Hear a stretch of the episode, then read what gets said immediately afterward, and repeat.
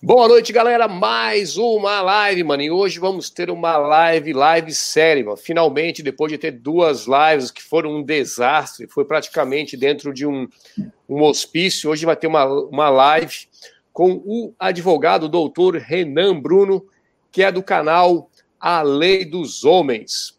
Pela primeira vez nesse canal aqui, tá certo? Seja muito bem-vindo, doutor. Como você está, mano? Eu estou bem, Guido. Como é que você está? Aí na Europa? Tudo, tudo certo? Tudo gelado? Como é que tá? Tá um pouco, tô numa fria aqui. Só que deu uma esquentada ultimamente, mas tava muito frio nos primeiros dias. Agora ah, deu uma.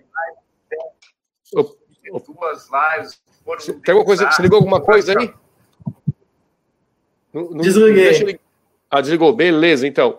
É, tá um pouco de frio, mas estamos aí. Antes, o pessoal tá chegando aqui. Vamos esperar o pessoal chegar um pouco. Vamos dar um alô pro pessoal aqui, ó. O GP, o José. É, você está apagado, Márcio. Você está sem câmera? Não, eu estou na câmera, só que está tá, tá um desastre. A, a internet, o importante é o som. Entendeu? O importante é o som, gente. Se vocês estão me ouvindo, isso que importa, tá ligado?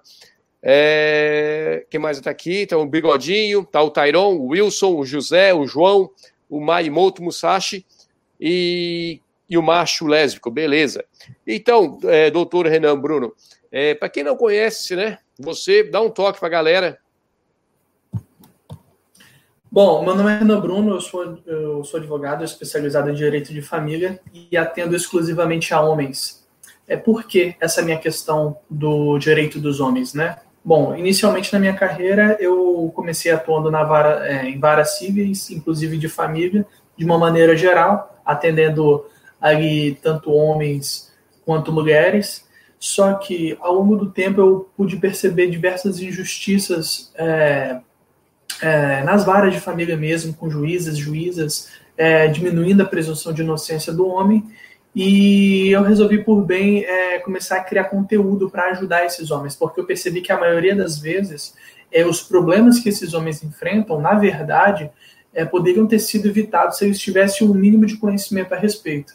Tanto no que diz respeito a um desenvolvimento pessoal mesmo, uma questão de red, red pill, de é, de acordar mesmo, de sair desse, desse mundo da Disney, é, quanto com, no que diz respeito às questões jurídicas mesmo, né? Então, a partir do momento em que eu me dispus a ficar na frente aqui das câmeras e ensinar um pouquinho para os homens, eu acredito que eu estou acordando pouco a pouco uh, alguns, né? Muitos me mandam mensagens agradecendo no privado, que eu trago as dicas que eu dou no meu canal, A Lei dos Homens, quem puder se inscrever lá já agradeço. Então, é exatamente nessa questão que eu vou que eu atuo, entendeu? Direito de família exclusivamente para homens. Perfeito, perfeito. Então, você que tem um contato, né, com todo dia você vê os problemas. É, qual é o maior é, problema? É, é, pagamento de pensão, é falsa acusação. Se, se existe um, vamos ser o, o, o top 10, né? se tiver um top 10 que, que mais o homem se ferra? Qual seria? Ou top 5, é. top 3, sei lá, qualquer top. É, o, o que, que, eu percebo é o seguinte: é, os homens acabam se casando com mulheres que não querem trabalhar ou que trabalham pouco, e no final eles têm que eles se veem frustrados porque eles têm que dividir metade do patrimônio que eles conseguiram trabalhando com a mulher, entendeu? Sendo que eles, eles sabem eles sabem que elas têm direito à metade. Eles são leigos, mas eles sabem que elas têm direito à metade, se eles casarem pela comunhão parcial de bens. Mas eu vejo a frustração deles em ter que pagar, te perder metade do patrimônio para elas. É, a questão da pensão para os filhos, eu não vejo muita objeção do homem. Ele sabe que vai ter que pagar. O problema, e ele também concorda com isso, o problema é a quantidade, normalmente. Então, assim, se eu tivesse que escolher, com certeza seria a partilha de bens no divórcio, é, a questão da pensão para com a mulher, e aí que está o problema, não, eles não gostam de pagar pensão para a mulher, porque eles, com razão, acreditam que ela, elas poderiam ter se esforçado mais, que não precisariam de estarem precisando pedindo ajuda, né, é, pedindo uma pensão, mesmo que essa pensão seja temporária, ainda assim é, eu vejo muito essa questão. E também tem a questão da falsa acusação na Maria da Penha, né? Porque, infelizmente, inclusive saiu recentemente a questão do juiz que falou, é, falou que não aguenta mais essa questão da Maria da Penha, que tudo é Maria da Penha. Por quê? Porque virou um combo para elas, entendeu?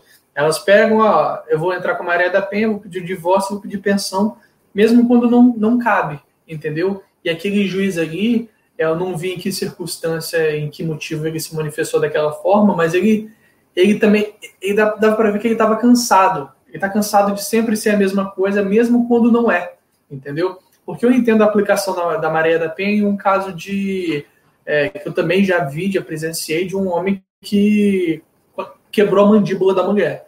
E ele confessou. Outra coisa é, é são falsas, falsas acusações, né?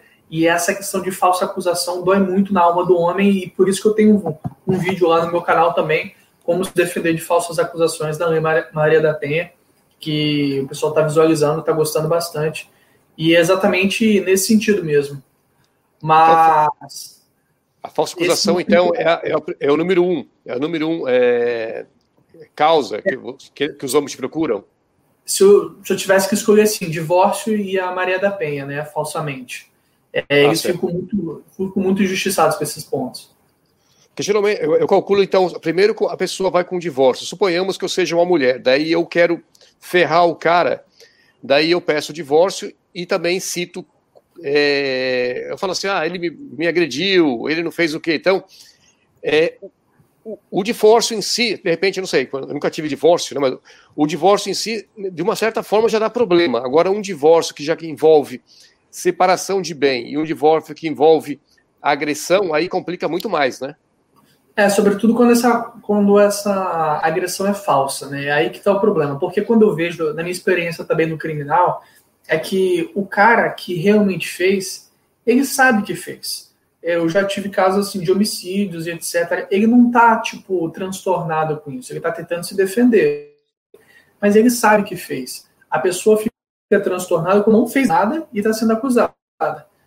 Muitas vezes também essa falsa acusação é, tem, tem visto tem visto a guarda dos filhos, né? Porque elas alegam que ah, ele me bateu, então por causa disso é, ele não pode ver os filhos, o que não é bem assim, né? Mas infelizmente há essa, essa, esse tipo de jogo mesmo, entendeu? É, realmente a Maré da Penha é, é, quando mal aplicado e está sendo muito mal aplicado, como foi esse episódio do juiz que comentamos, acaba sendo muito prejudicial para o homem, até porque a sua presunção de inocência está muito reduzida. A gente vê que só a mulher ir lá na delegacia e pronto, falar que foi que foi falsamente que foi agredida, às vezes até psicologicamente. Ah, não, ele fazia isso comigo e até você provar que periquito não é meu louro, você já acabou sendo prejudicado de certa forma, entendeu?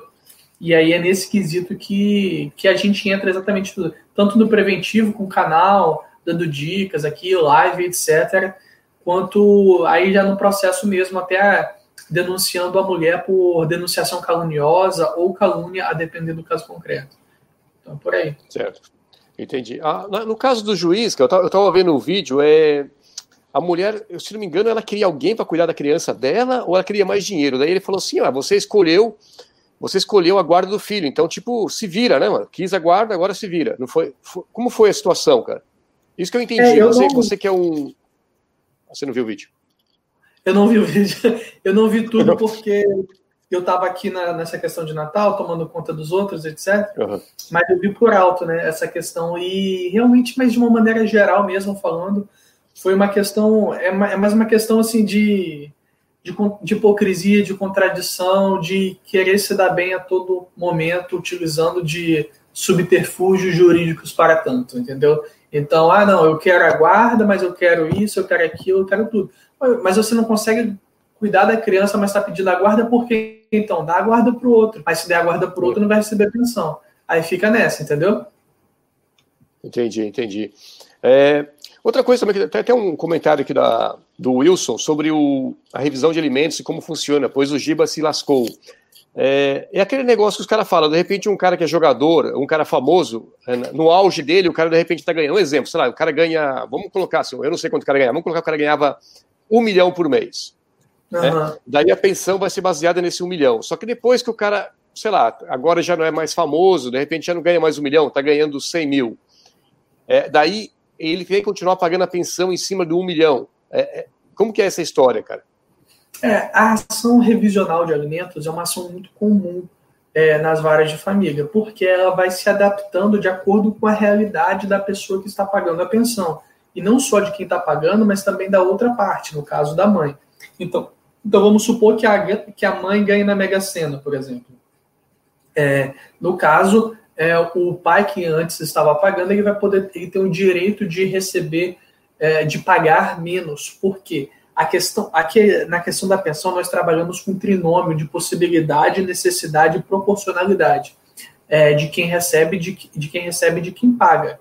Então, a partir do momento em que é, há, a partir do momento em que há, há uma mudança no, na, na realidade mesmo, fática, a pessoa perde o emprego, ou então a pessoa é promovida, é, em muitas outras situações, há sim a possibilidade de, se, de mudar é, a questão do pagamento de pensão. E a gente deve levar em consideração que não é só para com o homem, é com a mulher também. Se ela melhorar, ela, o homem também tem o direito de pagar menos, porque ela a mãe agora pode contribuir com mais, entendeu? Então, coisa, normalmente são pontos que, que, que fazem com que seja revisado o valor da pensão. É o desemprego, ou então quando o homem tem um outro filho, não é automático, mas subentende-se que agora ele vai ter uma maior despesa, etc. Às vezes o cara é um Ronaldo milionário não vai mudar nada, mas é, na maioria dos, dos mortais, quando a pessoa tem um outro filho, significa mais despesa.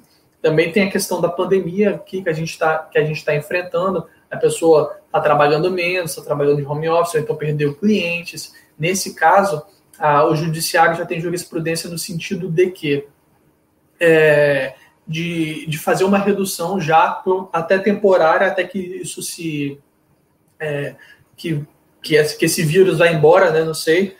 É, então é, a questão dessa, desse vírus aí está sendo favorável na revisão. Outro ponto também é quando, por exemplo, um filho é, passa numa universidade pública ou numa escola que não precisa de pagar, numa escola pública, é, também há, há, de se discutir essa questão da revisão da pensão, porque não vai, não, a questão da educação não está mais é, sendo paga, né? Ou então, quando, por exemplo, como eu disse, a mãe voltou a trabalhar, ou então a mãe passou em um concurso público, nesse caso ele também pode entrar com a revisão para poder diminuir, entendeu? Então, esses são os principais pontos que normalmente se pede a revisão de alimentos. No caso ali do Giba, é exatamente essa questão. Antes ele estava atuando, estava é, atuando, estava nativa, né, como profissional, aposentou. É, ele recebe também, assim, para ser fundador de não sei o quê, trabalhar não sei o quê, mas é, com certeza é menor do que quando ele estava na ativa, porque na ativa ele tinha o salário dele como jogador, ganhava prêmio, estava é, mais na mídia e, por consequência, fazia mais propaganda e etc aí cabe a, cabe a revisão. Isso aí ninguém se discute. O que está discutindo ali, pelo que tudo que eu li, é claro que o, o, o, processo corre em segredo de justiça, mas pelo que eu pude entender, é a quantidade, né? Porque ela está querendo a mais e ele está e, e ele tá falando que não pode pagar. Aí está essa discussão. Aí, infelizmente, acontece de tudo que é jeito, né? As pessoas querem se vingar, é, por questões pessoais, infelizmente utilizam dessa questão da pensão para poder para poder fazer vingança. Não estou dizendo que é esse o caso, estou porque eu não conheço o, o, o, os fatos a fundo, né?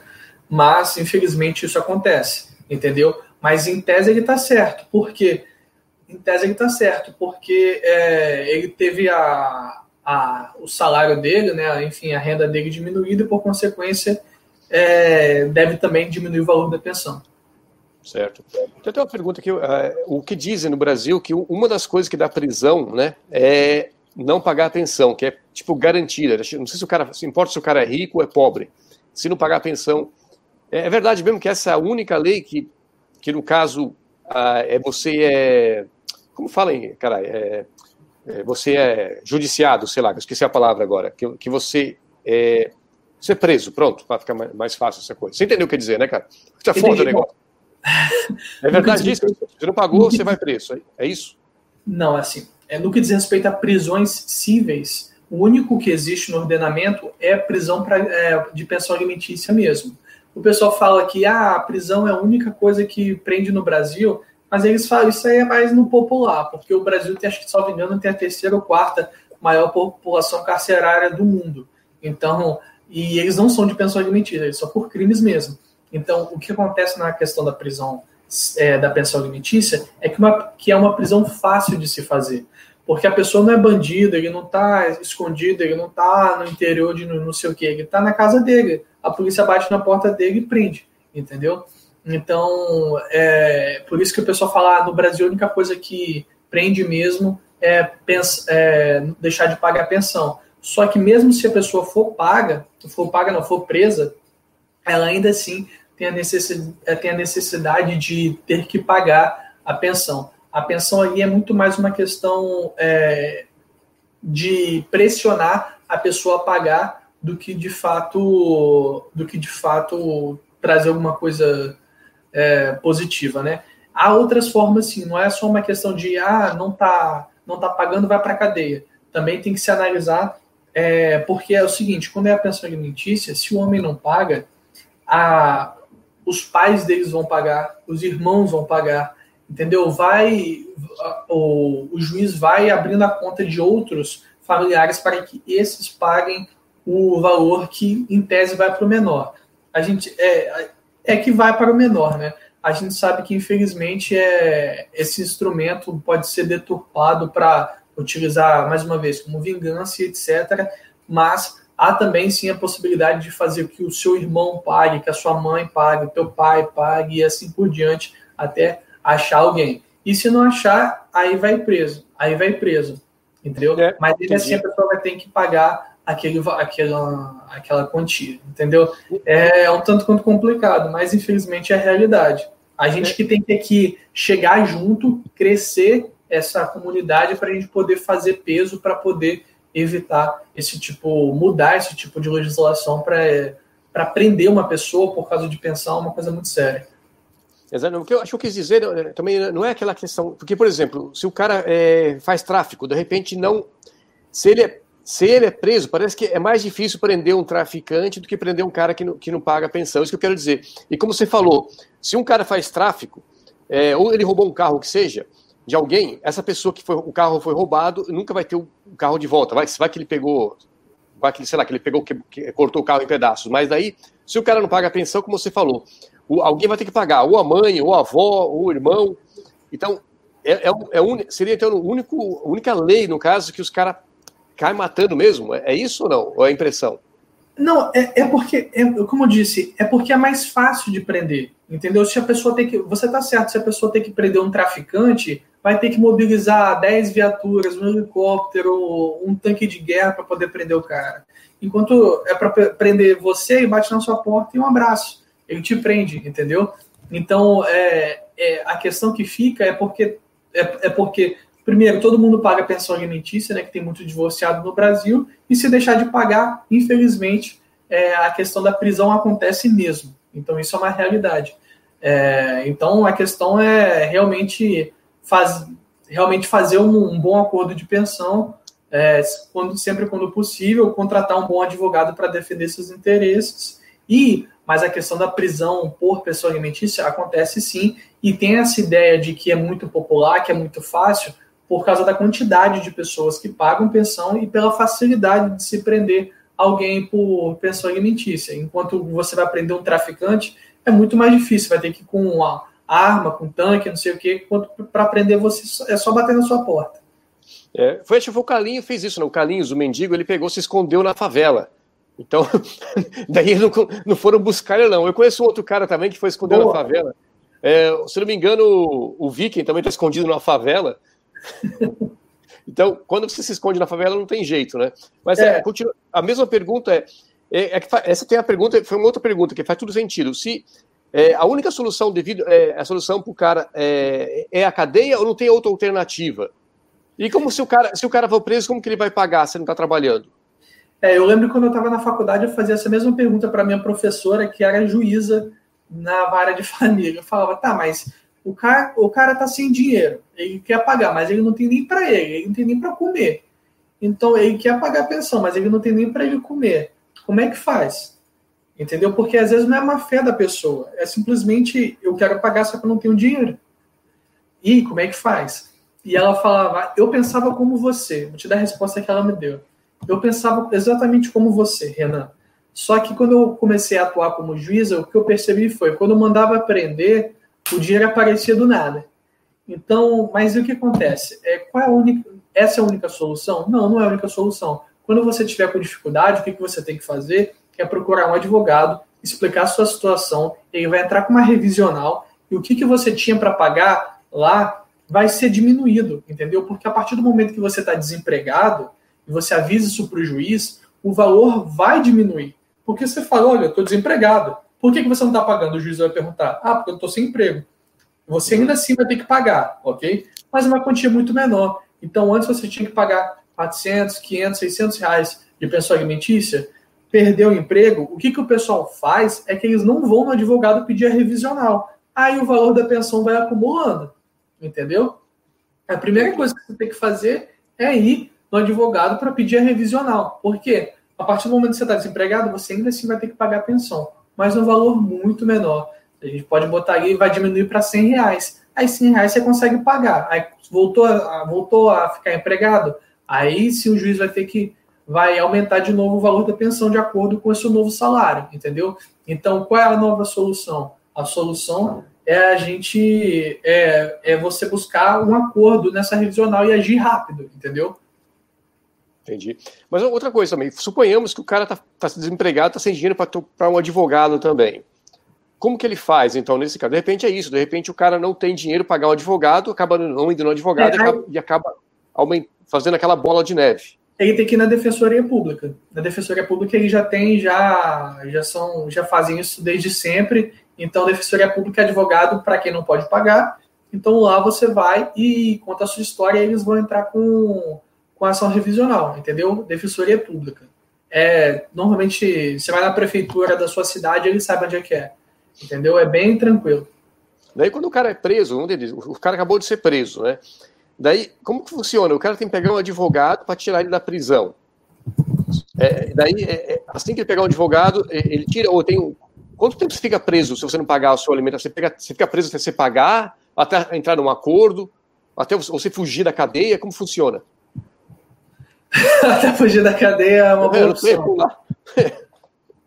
Então, no, normalmente, é, o pessoal fica preso por 30 dias, é, por 30 dias. Se você não pagar é, é, é, dentro desse prazo, ainda assim você pode, você pode simplesmente, é, você vai ser, você vai ser liberto. É, passado esses 30 dias, você é liberto. E só que ainda assim está devendo a pensão alimentícia, entendeu? Então o pessoal acredita que só ser preso, ah, não paga, é melhor ser preso. Tá, você vai ser preso e depois, quando você sair, você ainda assim vai ter que ser preso. Você ainda assim vai ter que pagar a, a pensão. Então a prisão não elimina o, o, o fato que você tem que pagar, entendeu? Certo. E quando você é preso por não pagar, você, você fica com a ficha suja, por exemplo, você vai, não sei, no futuro você vai aplicar para um concurso público ou sei lá, viajar para outro país, isso, isso afeta não? Ou isso aí não, é, não, não, conta no seu, no seu, como diz, né, no seu currículo de prisão? Não, aí vai, pois é, é, vai depender da análise do caso, entendeu? Porque é o seguinte, quando o que, que esse pessoal está procurando para um concurso é uma prisão, é, é um processo é, grave ou um processo criminal. Esse, esse processo da pensão alimentícia não é um processo criminal, é um processo civil normalmente não tem nenhum efeito para concurso público. Agora, vai depender da análise da banca e para que, que você está aplicando. A gente vê que não é necessariamente é uma questão de ter é, uma certidão negativa é, no criminal, entendeu? Às vezes você tem um processo administrativo, porque o que, eles estão atrás é meio que da sua índole. Mas se você pega uma certidão lá é, e vê uma certidão positiva porque você tem um, um processo porque alguém bateu no seu carro, isso não é suficiente para poder te tirar de um concurso público, entendeu? Então, você tem um processo, mas é um processo para alguém bater no seu carro. Então, não tem essa necessidade, não tem essa, é, essa consequência negativa, entendeu? Agora, é, aí vai depender, por exemplo, a e pensão alimentícia vai prejudicar no, no concurso? Como regra, eu diria que não.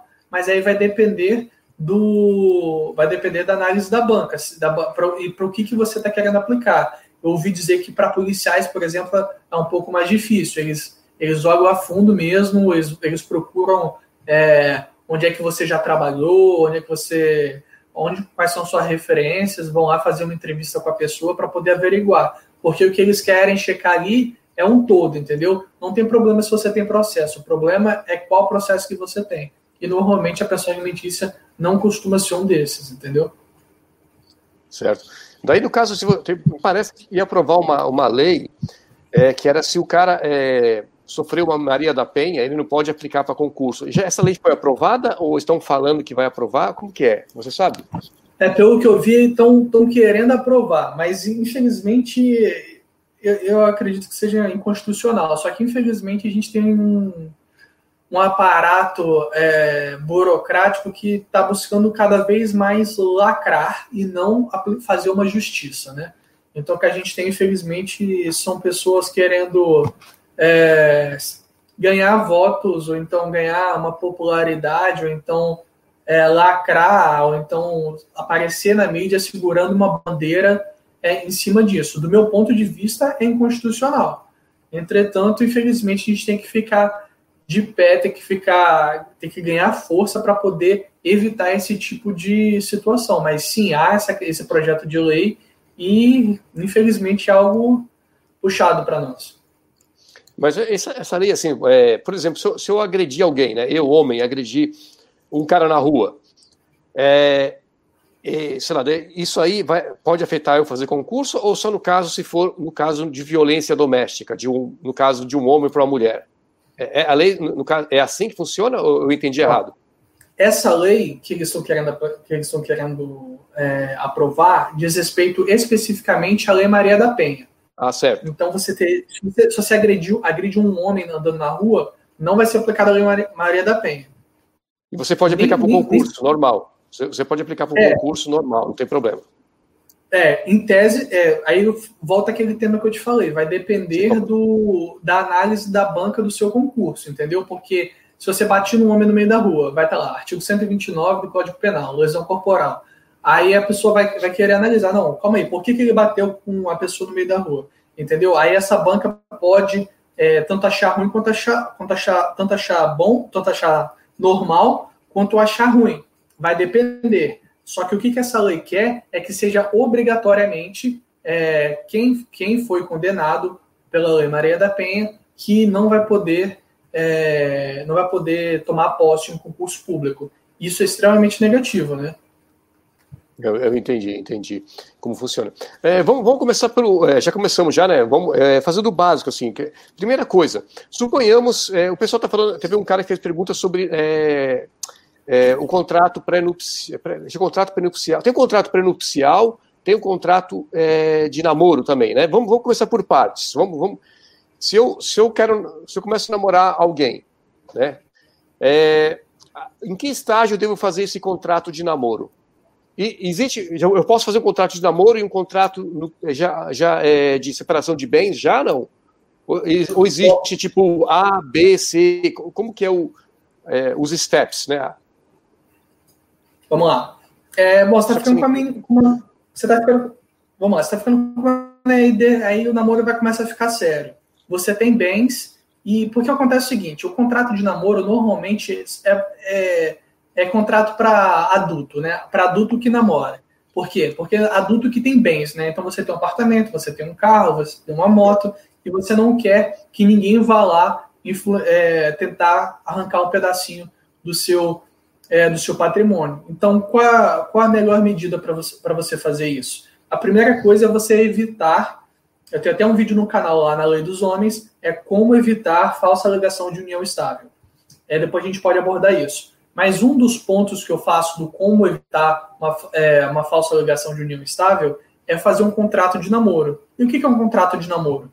O contrato de namoro é para deixar claro, é para deixar claro que a relação que você tem com aquela mulher é de namoro e não de união estável, entendeu? Porque é muito normal. É, o contrato de namoro é para assegurar que aquilo que você tem não é uma união estável, e sim um namoro. E qual é a repercussão disso? A repercussão disso é que não vai ter união estável e, por consequência, o regime do ordenamento jurídico, que como regra, salvo estipulação contrária, é da comunhão parcial de bens, é, a gente vai acabar tendo, é, você vai ter seu patrimônio assegurado. Então, como é que faz um contrato de, de namoro? O que eu recomendo é que você vá a um cartório de notas, tem que ser um cartório de notas, e vá lá, vá peça junto ao tabelião um contrato de namoro. Nesse contrato de namoro, você vai poder estipular é, quais, são, é, quais são as cláusulas que você quer, quais são as cláusulas que você quer que estipula, quer, quer regular nesse namoro. Então, por um exemplo, você tem um apartamento, você está com medo porque a sua namorada vai sempre no seu apartamento. O porteiro acha que ela está morando lá.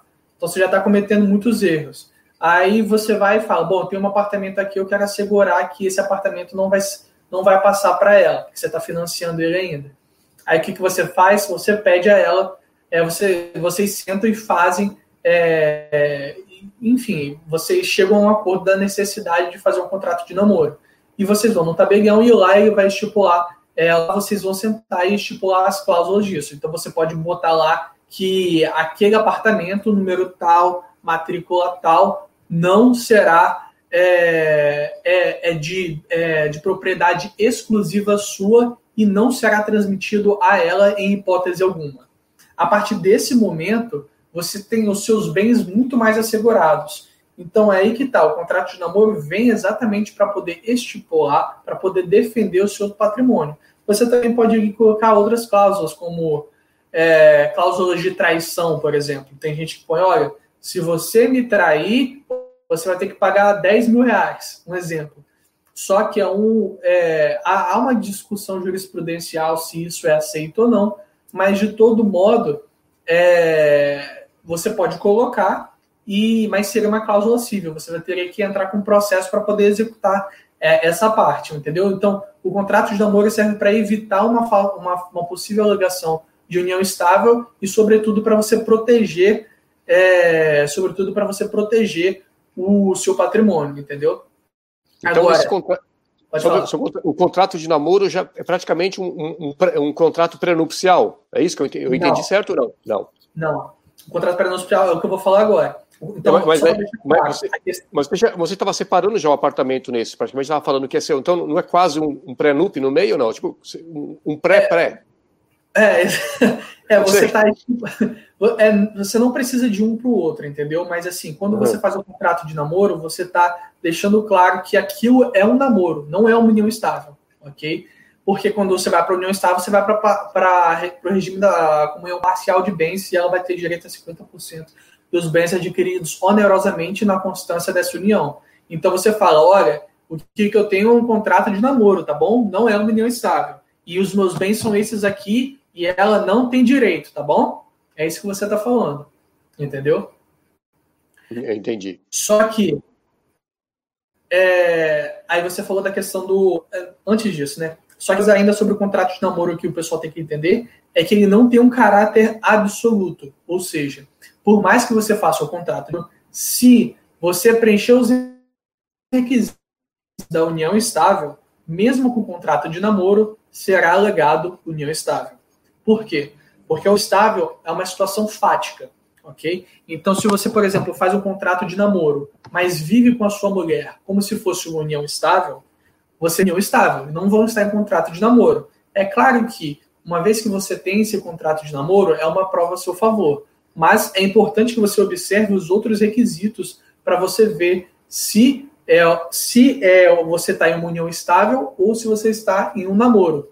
Então, assim, o que, que, eu, o que, que eu falo muito é, é, é, é em você saber diferenciar uma coisa da outra e você também é, é, é você ver a ponto de que ela ache que você está numa união estável. Então, por exemplo, é, é interessante que você não deixe que ela coloque o nome dela no seu endereço, porque é muito normal ela pedir, ah, eu vou pedir aqui uma mercadoria lá da China e vou botar aqui o seu endereço, tá bom? Aí ela já vai chegar o produto da China com o nome dela e com o endereço da sua casa.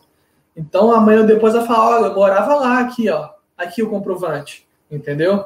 O porteiro vai falar, pô, não, ela tava sempre aí, ela mora aí, entendeu? Então, ela, os, os, os amigos vão é, se referem a você como se vocês já fossem casados, namorado, esse tipo de situação que você deve evitar ao máximo possível, entendeu?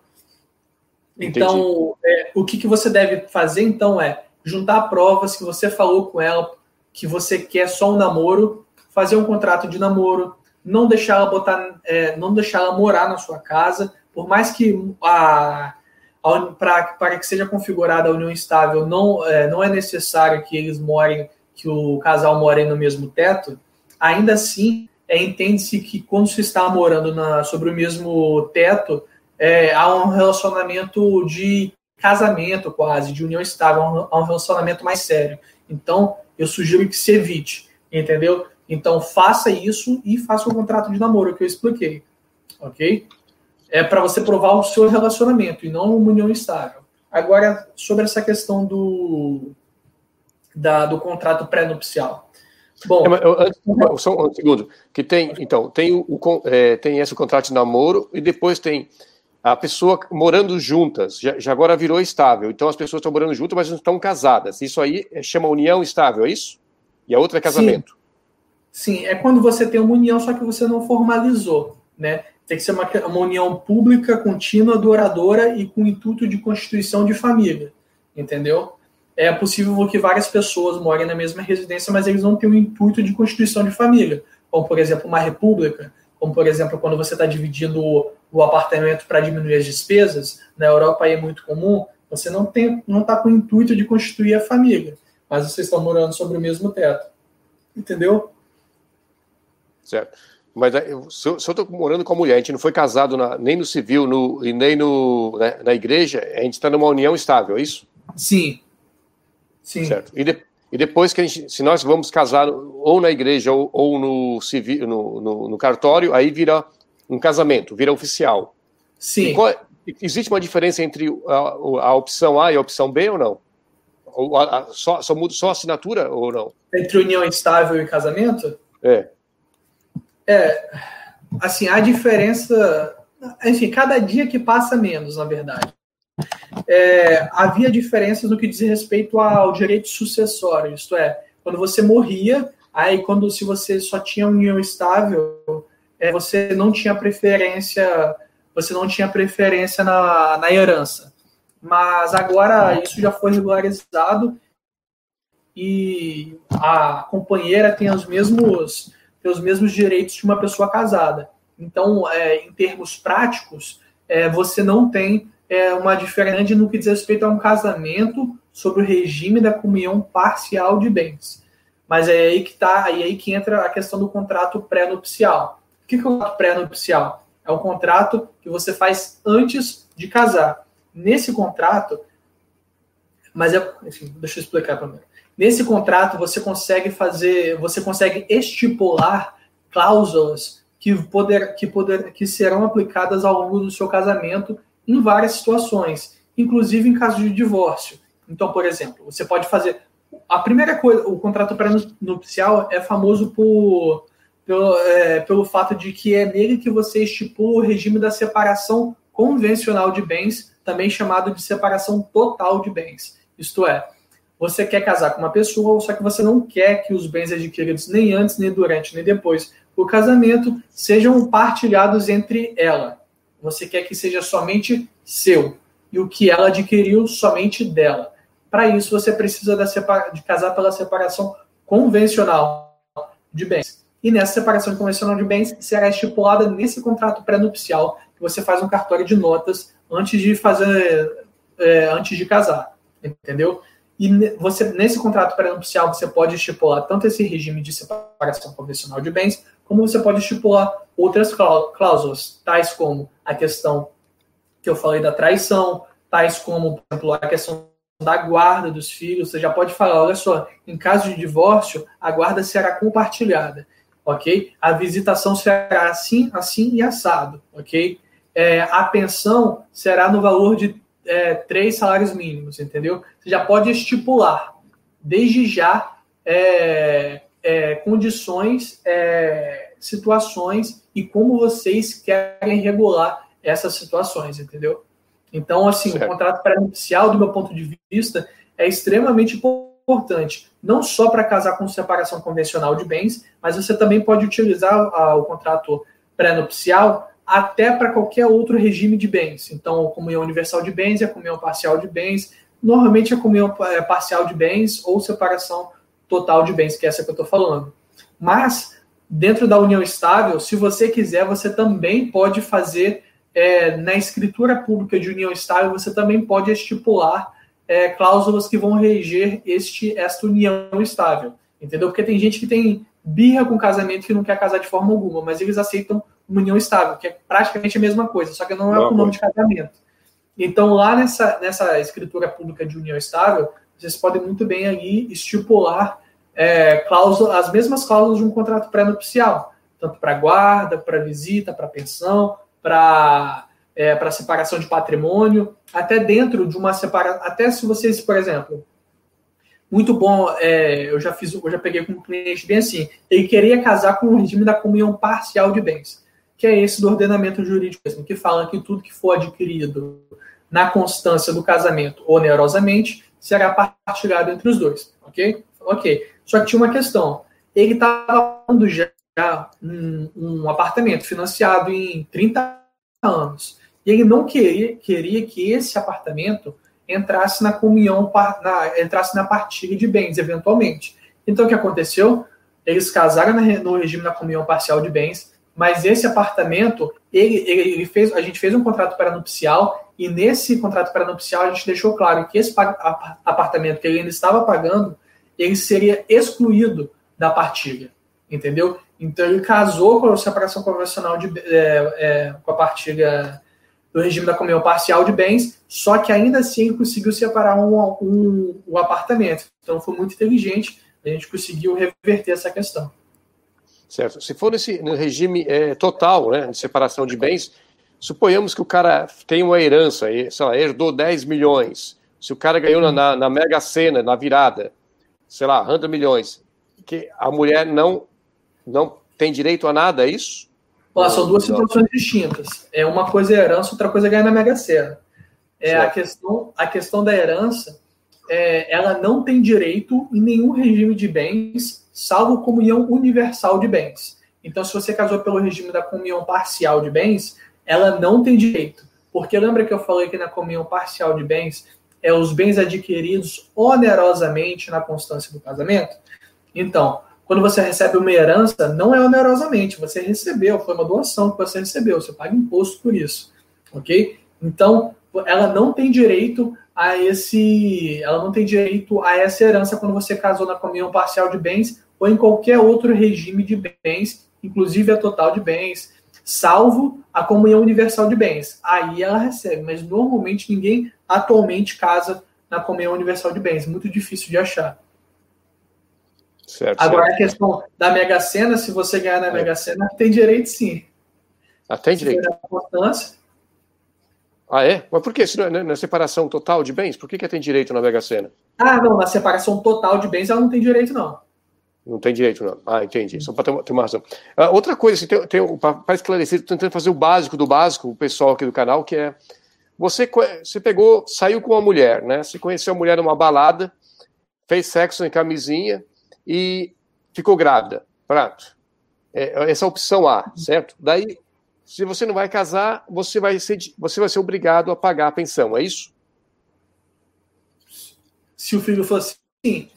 Mas o que, que eu sempre falo é, antes de você, antes de você registrar o filho, sempre faça um exame de DNA. Inclusive se você for casado com a mulher, entendeu? Inclusive, é, o pessoal estava tentando levantar já há um tempo essa questão, de, de aprovar uma lei do SUS é, para todo nascimento seja feito um exame de DNA, entendeu? Mas até, até lá é interessante que você faça o exame de DNA. É importante frisar que o exame de DNA não precisa da anuência, ou seja, não precisa do aceite da outra parte para que seja feito. Isto é, o filho nasceu, você, você pode muito levar no laboratório, eles vão colher certinho o material é com um algodãozinho, é tranquilo, e, e vão fazer o exame.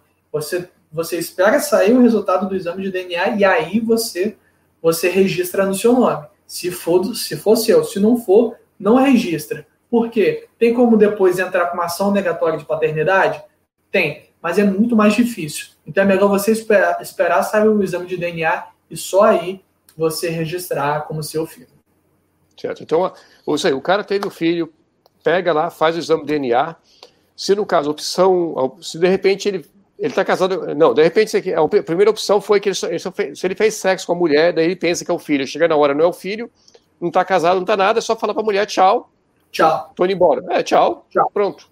Exato. Mas aí, se o cara for casado com a mulher, o que acontece? Então, como regra, a, o ordenamento fala que, o, que, o filho, que os filhos nascidos na constância do casamento presume-se do pai, do, do, do marido, né?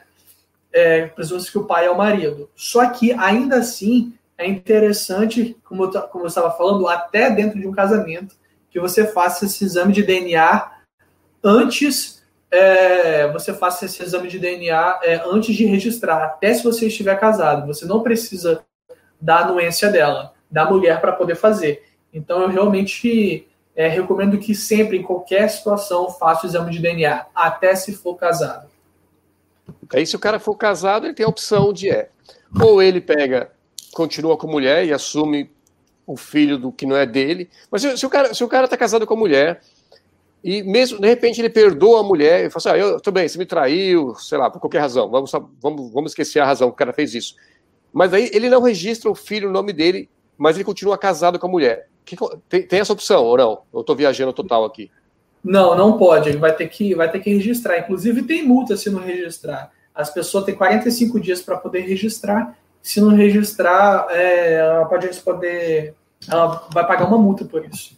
Quando você vai no cartório, aí... você tem, tem. Mas, Você tem 45 mas pode registrar o nome dela. Como? Só registrar só no nome dela.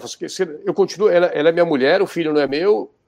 Ah. Ela só registra, não pode, tem, tem que se registrar o nome dos dois. Ah, você vai registrar como se não tiver pai não, pai não identificado, entendeu? Isso que você está falando? É, eu não sei, porque você, você falou, de repente minha mulher tem filho de outra pessoa, né? Eu descobri que era meu filho, mas eu decidi continuar com essa mulher por alguma razão. Ah. Daí eu não quero registrar no meu nome o nome do, da criança que minha mulher tem, uhum. mas eu quero continuar com a mulher. Daí o que, que eu faço? Olha, é, se vocês estão casados, é, a lei vai presumir que o filho é seu. Entendeu? Então a melhor coisa que você tem que fazer é se divorciar e fazer o um exame de DNA na criança para deixar claro que o filho não é seu e que você não tem a intenção de continuar. Por quê? Porque se você continuar com essa mulher, entendeu? Se você continuar com essa mulher, mesmo com a traição, depois pode ser alegado é, paternidade socioafetiva. E eu tenho um vídeo lá no canal também, a lei dos homens, como evitar a falsa alegação de sociopaternidade.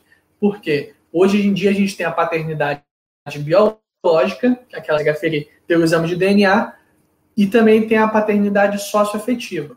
Se você continua com a sua mulher por um longo período, é, amanhã ou depois ela pode muito bem alegar que é, a criança está tem um vínculo de afeto com você e pelo princípio da, da melhor escolha para a criança, você vai ser o pai também. Então você vai ter que pagar pensão e vai ter todos os direitos e deveres como um pai normal. Então, assim, ficar com a mulher, ela, você está casado com uma mulher, ela te trai, tem um filho com outro cara e você continua, é altas chances de você ter que, amanhã ou depois, é, vai ter que pagar pensão por ser o pai sócio-afetivo. Ademais, pelo fato de você estar casado com ela, a lei vai presumir que o filho é seu. Então, assim, não é jogo, de forma alguma, você fazer isso. Se você quiser continuar ainda assim com a, com a, com a, com a mulher, o que eu recomendo é fazer o divórcio e depois continuar se relacionando com ela sem manter contato com a criança. Entendeu? Porque amanhã ou depois, se manter contato com a criança, vai falar que é pai sócio-afetivo e você vai ter que pagar os, os, os direitos e deveres. Só que eu acho muito arriscado, então eu recomendo que não se faça isso. É, eu também acho, mas é, para evitar, né? Eu estou tentando responder todo tipo de pergunta para a pessoa falar que faltou nada aqui. É, outra pergunta que é do Gabriel. Se houver traição por parte da mulher, por exemplo, você descobriu que a mulher tem um filho de outra pessoa, não é seu, não, é, é óbvio. Tá ali é prova que ela traiu, né? Ou Ou, ou de repente está o, o, novo, o segundo Jesus, acabou de chegar. Ah. É a opção B, mas tudo bem. É, daí tem como. É, se, se, ela traiu, você tem como. Tipo, você pode criar essa multa que você falou. Se ela traiu você, de repente tem que pagar 50 mil, 100 mil, se, for, se eu for. Existe isso? E, e funciona?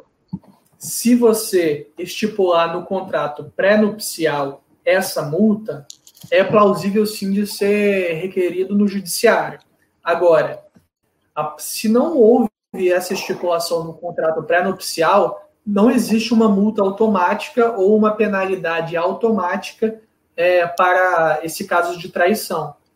Só que tem uma observação importante no que diz respeito a essa questão da traição, que inclusive eu postei há pouco tempo lá no meu Instagram também, eu tenho Instagram, A Lei dos Homens, lá que fala que o STJ, o Superior Tribunal de Justiça, já falou que em caso de traição de, qual, de qualquer um dos cônjuges, é, a mulher, né, no, no, caso normalmente a mulher, é, ali é, a mulher, o outro cônjuge, ou no caso, no nosso caso aqui a mulher, é, a mulher não tem direito à pensão. Isto é, não tem aquele caso que, que tá um homem e mulher casado, aí se divorciam e a mulher pede pensão para ela, não para os filhos, para ela.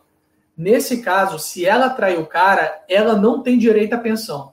Por quê? Porque quando se fala de um casamento, subentende-se o, o dever de fidelidade, de ajuda recíproca. E se uma das partes traiu a outra, entende-se que esse, esse, esse dever de fidelidade, de ajuda mútua, não é, não aconteceu e por consequência não tem é, não tem é, não tem não tem necessidade não tem necessidade de do, do homem pagar essa pensão para outra parte entendeu? Então qual é a parte boa disso aqui que a gente pode ver?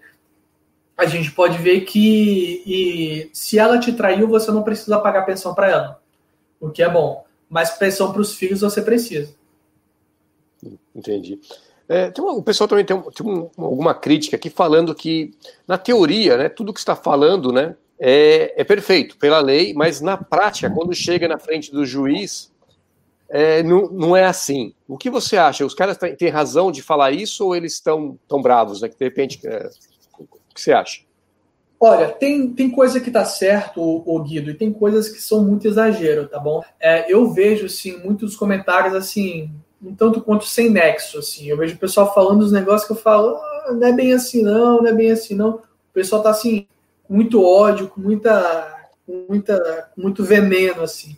Tem coisas, sim, que, que, que acontecem contra os homens, e é, tanto é verdade que eu comecei esse canal, tanto é verdade que eu comecei o Instagram, tanto é verdade que eu atuo exclusivamente para homens, então há sim a necessidade de se fazer é, essa questão para ajudar os homens, entendeu? Só que também há exageros, entendeu? Então o pessoal fala: ah, não, é, você vai ter que pagar a pensão para a mulher a vida toda. Não é verdade. A pensão que você paga para a mulher, para a mulher é temporária, quando é o caso, porque não é automático também. Se ela estiver trabalhando, é muito mais difícil de você ter que pagar a pensão para ela, entendeu? Então, assim, de vez em quando eu vejo um exagero, ah, vai morrer, vai entrar na vaga de família e vai morrer. Não é bem assim. Tanto é verdade que a gente viu ali no, na vara ali, do, o ju, nesse caso do juiz, o juiz falando, pô, tudo é Maria da Penha aqui agora, sendo que não é bem assim, entendeu? Entendi. É, então, outra coisa assim, é, como é que faz para provar? O que, que é provar a traição, cara? Vamos por partes. Se, se eu pegar, no caso, vou usar eu como exemplo aqui, se eu pegar minha mulher dando um beijo na boca de alguém, é, é, é traição. Sim. Ou, ou a traição é o sexo mesmo, pegar ela na cama. Não, não precisa ser só, sexo, só conjunção carnal, não. Não precisa ser só sexo, não. Pode ser um beijo, pode ser é, a, a, interpretações até de mensagens, né? A, a esse pessoal que tem namorado pela, pela internet, uns negócios diferentes aí que a gente vê hoje em dia. Mas é, não, não é só a conjunção carnal há também é, o que, que, é provar, então? O que, é provar uma traição? É, são os mesmos critérios que são para provar qualquer outro fato jurídico no que a gente vê no dia a dia. Então, pode ser foto, pode ser testemunha, pode ser mensagem no WhatsApp. Hoje em dia, tudo é por rede social. Então, é bom que tudo é, tudo está escrito, né? Tudo está ali documentado querendo ou não. Então, quer, então querendo ou não, a gente pode muito bem é, estipular essa questão aí da união estável, é, estipular. A gente pode muito bem utilizar essas provas para provar nos autos que houve uma traição, entendeu? Então você já põe nos autos lá a mensagem do WhatsApp que você pegou. Ó, ah, não sei o que, vamos nos encontrar no motel tal. Acabou, irmão. Acabou. Você põe aqui ali nos autos, ó, tô, que, tô, já provo, tô querendo me divorciar porque eu, eu, ela me traiu. Você nem precisa provar, você nem precisa justificar o motivo que você quer o seu divórcio. Mas, se for o caso, você pode simplesmente falar, porque ela me traiu e colocar nos autos essa mensagem, porque aí você já prova essa questão do da, da não necessidade de pagar pensão para ela, caso ela venha alegar. Entendeu? Entendi, perfeito. É uma pergunta do Gabriel. É, eu acho que o Gabriel deve ser, deve ser casado, está querendo casar, porque ele está tá muito interessado nessas perguntas. Então, se o contrato pré-nupcial botar que se houver traição, o traidor perde o direito sobre o bem no nome dos dois, pode funcionar? Então, é, a discussão que existe no, no, no que diz respeito ao contrato pré-nupcial normalmente diz, é, diz respeito a essa questão de desproporcionalidade, entendeu? Então, a tudo que está ali va, é, vale, eu peço sempre para a pessoa ir fazendo num cartório de notas, porque aí é um tabelião que vai fazer. Então, ele já vai, ele já, ou então você pode fazer com o advogado também. Mas aí no tabelião, ele já vai saber ali o que que, que, o que, que pode e o que, que não pode, entendeu? Então, por exemplo, ah, é, se a mulher me trair, eu posso dar 50 chibatadas na, nas costas dela. Não, não pode. Por quê? Porque fere o princípio da dignidade humana, entendeu? É um pouco, é um pouco distante da nossa cultura, em tese, é esse tipo de comportamento. Mas, é, então, a questão do Gabriel, que ele falou que ela per, perde direito a a, eu acho que, pelo que eu entendi, é 50, a, aos 50% da parte dele, né? Da parte dela, é. no caso.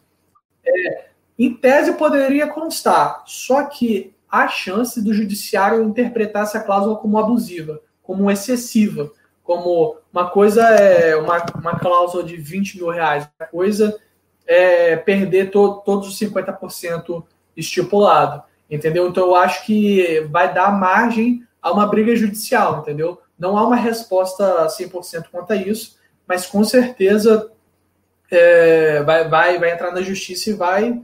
Mas tudo também vai depender do caso concreto. Então, por exemplo, se eu pego, por exemplo, ali no caso aí de, desses cantores, desses fute, jogadores de futebol, uma cláusula de 50 mil reais, de 100 mil reais não é tanto dinheiro assim, entendeu? Para eles. Então vai valer, entendeu? Então vai, vai depender da análise do caso concreto, entendeu? Entendi. É, então, uma pergunta do professor Rachid aqui. No caso de informado, não, no caso de informado cirurgia de vasectomia em contrato, pode evitar a paternidade efetiva se ela aparecer grávida? Não, é porque a, a, a vasectomia é, seria, no caso, para evitar é, um filho biológico, né? É, aí você realmente não tem como você alegar que o filho é seu porque você fez a vasectomia. É, mas aí seria resolvido também com o exame de DNA, porque vai que a vasectomia não deu certo, não sei o quê, aí faz o exame de DNA para garantir. A questão da sócio-paternidade nada tem a ver com a vasectomia, porque aí é uma questão é, da, do pessoal fala, né? A mulher solteira, a mãe solteira, é, você vai lá se relacionar com ela e, por consequência, adivinha. É, uma mãe ou depois acaba se relacionando com o filho também dela, porque é muito normal em relacionamento onde há filhos, né, de, entre adultos, o cara se relacionar com o filho, ah, do mesmo time de futebol, ah, leva, pega na escola, leva na escola, aí já viu, aí é um passo para amanhã ou depois ser ligado sócio paternidade. Então, é, é necessária essa distinção. Você viu, doutor? Aquela pergunta que fiz no começo, eu pensei que o pessoal pensou que era imbecil. tá o, o professor se você, mano, se você, se você fez é, vasectomia, a sua mulher parecer grávida, você, você levou um chifraço e você vai continuar com a mulher, então. Você viu que ele quis dizer isso, mano? Quer dizer que ele vai continuar. Ele vai continuar com a criança, só que ele não quer. tem a paternidade, né? A sócio, sei lá, sócio afetiva. A sócio paternidade. É, a ideia é que você botou e já botou aqui também. Eu achei que você, você assumiu que assumiu total aqui, mano. Essa foi foda, mano. Se, se, eu, se eu tiver se eu fizer vasectomia, a mulher aparecer, mano, tchau, mano. Olha boa aqui, mano. Oh, tem uma pergunta do Rosberg. Você, Rosberg é o cara que faz as perguntas excelentes, mano. Tá ligado? Ué, se você pegou essa prova por meios ilícitos, como invasão de privacidade, de repente você pegou, é, olhou o telefone dela, sei lá, você se escondeu embaixo do armário, não sei. Isso aí cancela não? Cancela ou, ou continua sendo prova? Então, é, tem, uma, tem, uma, tem uma discussão nesse sentido, é porque é o seguinte: é, é, essa ideia de se você adquiriu as provas por meio ilícito, elas não, elas não se aplicam é, é no direito penal, ok? No direito penal, você não pode colher as provas de maneira ilícita, porque senão aquelas provas não têm validade, de uma maneira geral. Só que no civil tem uma divergência, não tem uma resposta é, 100%. Tem, tem juízes que falam que se você entrou no WhatsApp dela, tirou o print lá, isso é invasão de privacidade, por consequência, é, é, quem está errado é você, alguma coisa do tipo. Só que a questão é o seguinte: ali que você está querendo provar é só que houve a traição, entendeu? Então vai, vai caber você aí você saber manejar de outras formas essa colher das, melhor, das melhores formas ou de tudo que é forma é, para provar essa traição. Então, ah, você viu lá no mensagem dela que, é, que ela vai no motel com o cara 8 horas da noite. Você vai lá e tira foto, entendeu? Você não precisa entrar no quarto, mas você pode filmar ela entrando, entendeu? Então, assim, é, a questão da, de adquirir as provas por meio ilícito, esse ilícito ali normalmente, normalmente é a questão do, da privacidade no celular, né? Então, há juízes que falam que sim, há juízes que aceitam, há juízes que não aceitam. Pelo sim, pelo não, tanto esses detetives, eles sempre tentam é, conseguir essa prova de maneira mais lícita possível, entendeu? para não ter alegação depois. Eu, no caso, no caso que aconteceu com o Neymar, né, o, o é, as, as, ele pegou, né, uma das formas que ele se, se livrou do, dos problemas foi que ele mostrou os prints, né? Mas aí ela meteu um processo nele porque isso aí seria, é, como se diz, é pessoal, não sei. É, foi não, isso que é- aconteceu, é, né? É, mas o print foi do celular dele, né? Então, tipo, não sei o que ela tá falando. É porque ela, ela só falou, falou que ele, ele, expôs ela. Só que ele só estava se defendendo porque ela estava alegando falsamente aí um estupro só para poder ganhar dinheiro, normalmente, né? Supostamente para poder ganhar dinheiro. E, e só que o, o print que ele, que ele compartilhou é do celular dele, então não tem que se falar que foi invasão de privacidade dela. E quem começou, aí entrou essa discussão, né? Se ela não é, do meu ponto de vista, com certeza não é, porque ele está se defendendo de uma acusação dela, né? Entendi. Outra coisa que o pessoal me perguntou aqui no começo é sobre se o cara tem uma amante. Existe contrato de amante? Não. Não. O ordenamento fala que não que não existe união estável quando há um casamento. É, então, por exemplo, a pessoa fala, ah, eu tenho, eu sou amante, eu tenho medo de configurar a união estável com a minha amante. Tem como? Não tem como. É... Por quê? Porque você já está casado. E o ordenamento fala que não existe é, união estável quando você já está casado. Agora, por exemplo, se você já está casado, mas você está em separação de fato dela, o que, que é isso? Você está casado com uma pessoa no papel. Só que no mundo dos fatos, vocês nem moram mais na mesma casa, você cada um está em um canto, entendeu? Nesse caso, é, há uma separação de fato, uma separação de corpos. Nesse caso, se você tem uma outra mulher, se você está em um relacionamento, essa é a alegação de união estável é, com essa segunda mulher. Agora, se você está junto ali, está casada, a sua mulher nem sabe, você tem uma outra, é possível que a amante alegue união estável? Não, não é possível, porque você já está casado.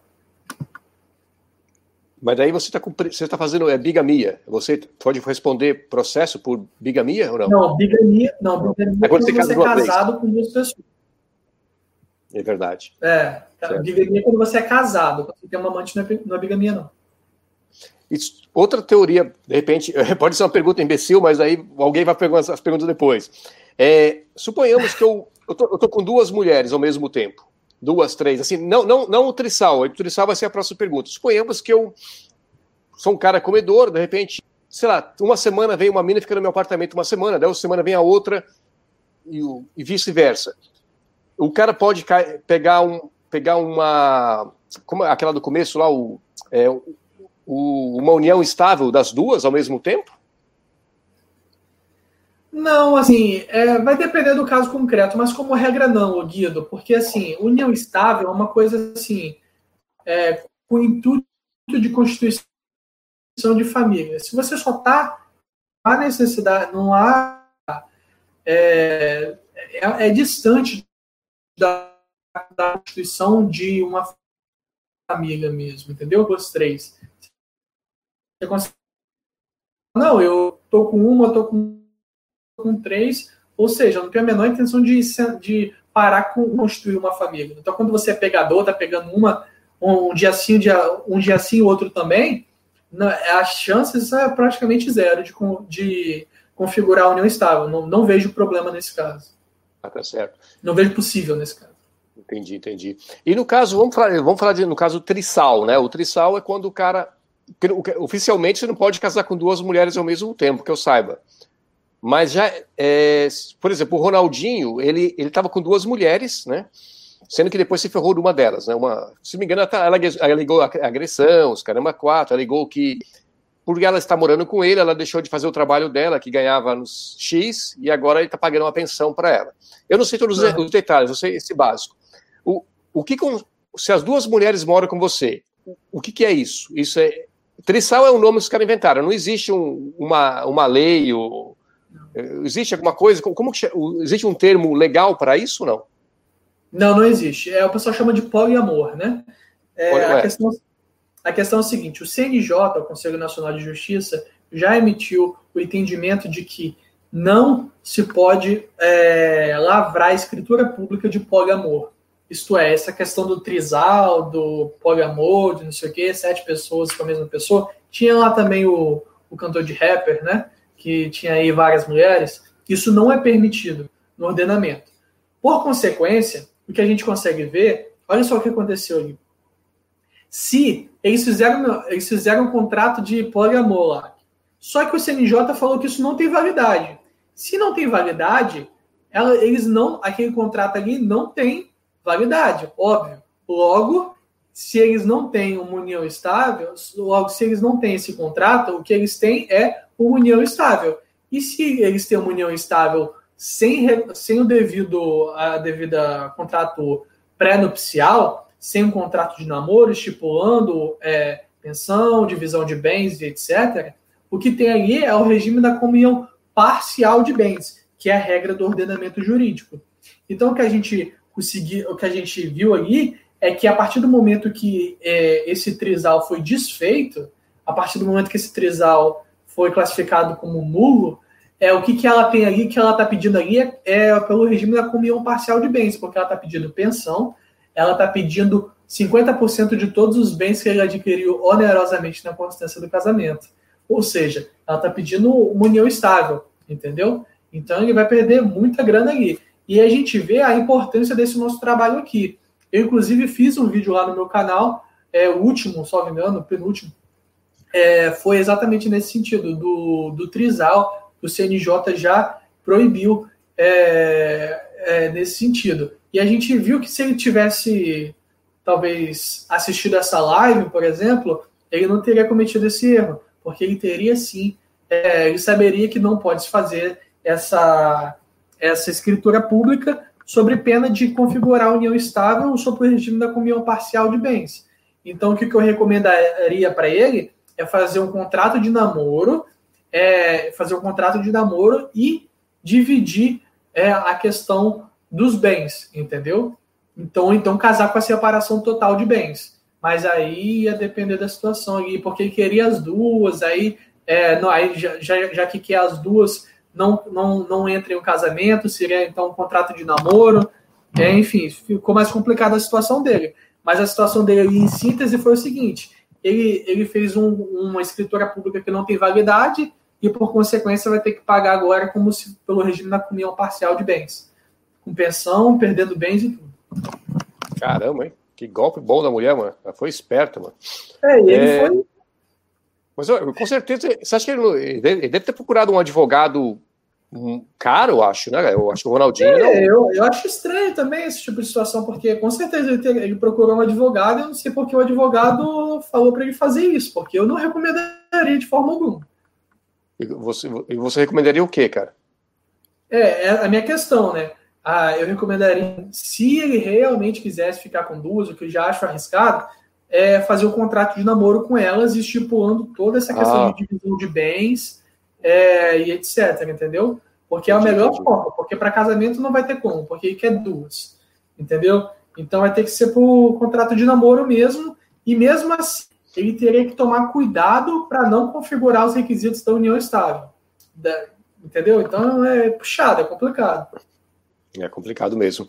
Também não entendo, né, cara? Um cara como o Ronaldinho, o cara que tem a oportunidade de comer, sei lá, várias. Tipo, eu acho que tem a oportunidade de comer duas mulheres diferentes por noite. Não sei para que, ele quis ficar só com duas. Eu, eu também nunca vou entender isso, não. Se eu fosse eu nunca ia casar na minha vida. Exato, não, é. Exato. Não casar, né? E, mano, é, é, essa é uma coisa. Casar e com duas mulheres. Tudo bem, cara. De repente, duas mulheres por noite deve ser interessante, mas chega uma hora você cansa dessas duas mulheres. De repente demora mais do que se demoraria para cansar de uma mulher só. De repente depois de um ano com uma mulher você cansa, né? Mas depois, sei lá, um ano e meio você cansa de duas. O certo seria era trocar. Eu, eu com a grana dele, a fama dele, eu, mano, não ia. É, não entendo, mas tudo bem. Ele deve, deve ser alguma coisa especial nessas duas mulheres que a gente não sabe o que, que elas têm que as outras não têm, certo? É, tem uma pergunta do é. Emerson, uma pergunta estranha, cara. É uma pergunta estranha. Se o cara casar com um gay no papel, ele vai, ele está livre de uma mulher alegar união estável? Será essa a solução casar com um homossexual e continuar saindo com mulher, cara? Faz sentido isso? Mas não, não pode assim, casar primeira... com. Não, a, é, primeira, a, a, primeira questão dele, casar com gay é no papel, está livre de uma mulher alegar união estável, é, é o seguinte, é, não, não tem necessidade da questão da. Bom, vamos, vamos lá. Primeiro que o casamento entre homens é permitido e é considerado. Mas, tem os mesmos mas, direitos de se fosse uma mulher. É casamento Agora, ou é união estável? União. Existe uma diferença é, entre casamento e. Com, com gay primeiro, né? Falou uhum. casar pr primeiro com, com o homem. É, mas você não precisa casar com o homem, porque para poder evitar uma segunda alegação de união estável. Por quê? Como eu disse aqui, a partir do momento que você é casado com um homem ou com uma mulher, você já não consegue ter uma, uma, uma ligação de união estável, porque você já é casado com a primeira. Então, já que a lei fala que não existe é, uma união estável se você já é casado, então já você, a partir do momento que você está casado, já não tem a necessidade, já não tem a possibilidade de casar, de da união estável. Mas o que, que eu estou pensando aqui que ele está pensando, eu tô, já estou pensando na, na frente, é, ele, por exemplo, ele pega e casa com o primo dele, falsamente, só para poder falar que está casado e assim evitar é uma alegação de união estável de uma mulher. Olha, eu nunca ouvi falar nisso, mas assim, em tese é possível, né? Porque você vai estar em um casamento e por consequência não vai, não, não será alegado uma união estável é, por você estar casado, entendeu? Mas assim, não sei se vale a pena casar com um primo só para evitar isso não. É, tem, me parece que eu vi um link em algum lugar sobre um, dois amigos, né? Dois amigos heterossexuais, me parece que foi na Irlanda, que eles se casaram, porque dessa forma, eles se casando, é, eles, acho que eles não iam pagar, não sei se ia pagar imposto na herança ou algum tipo de imposto. Então, essa foi a maneira deles evitarem de não pagar. Isso aí, eu vi a foto, quase certeza que foi na Irlanda isso. Entendeu? Porque aqui na, na, no Reino Unido tem uma diferença, lógico. Se você é casado, né, é, com, casado, e se você tem uma relação estável, tipo dois, dois homens, duas, sei lá, duas mulheres, tem, tem uma diferença de imposto, se não me engano. Né? Então, deve, deve ser verdade isso, mas é, vai saber. Né?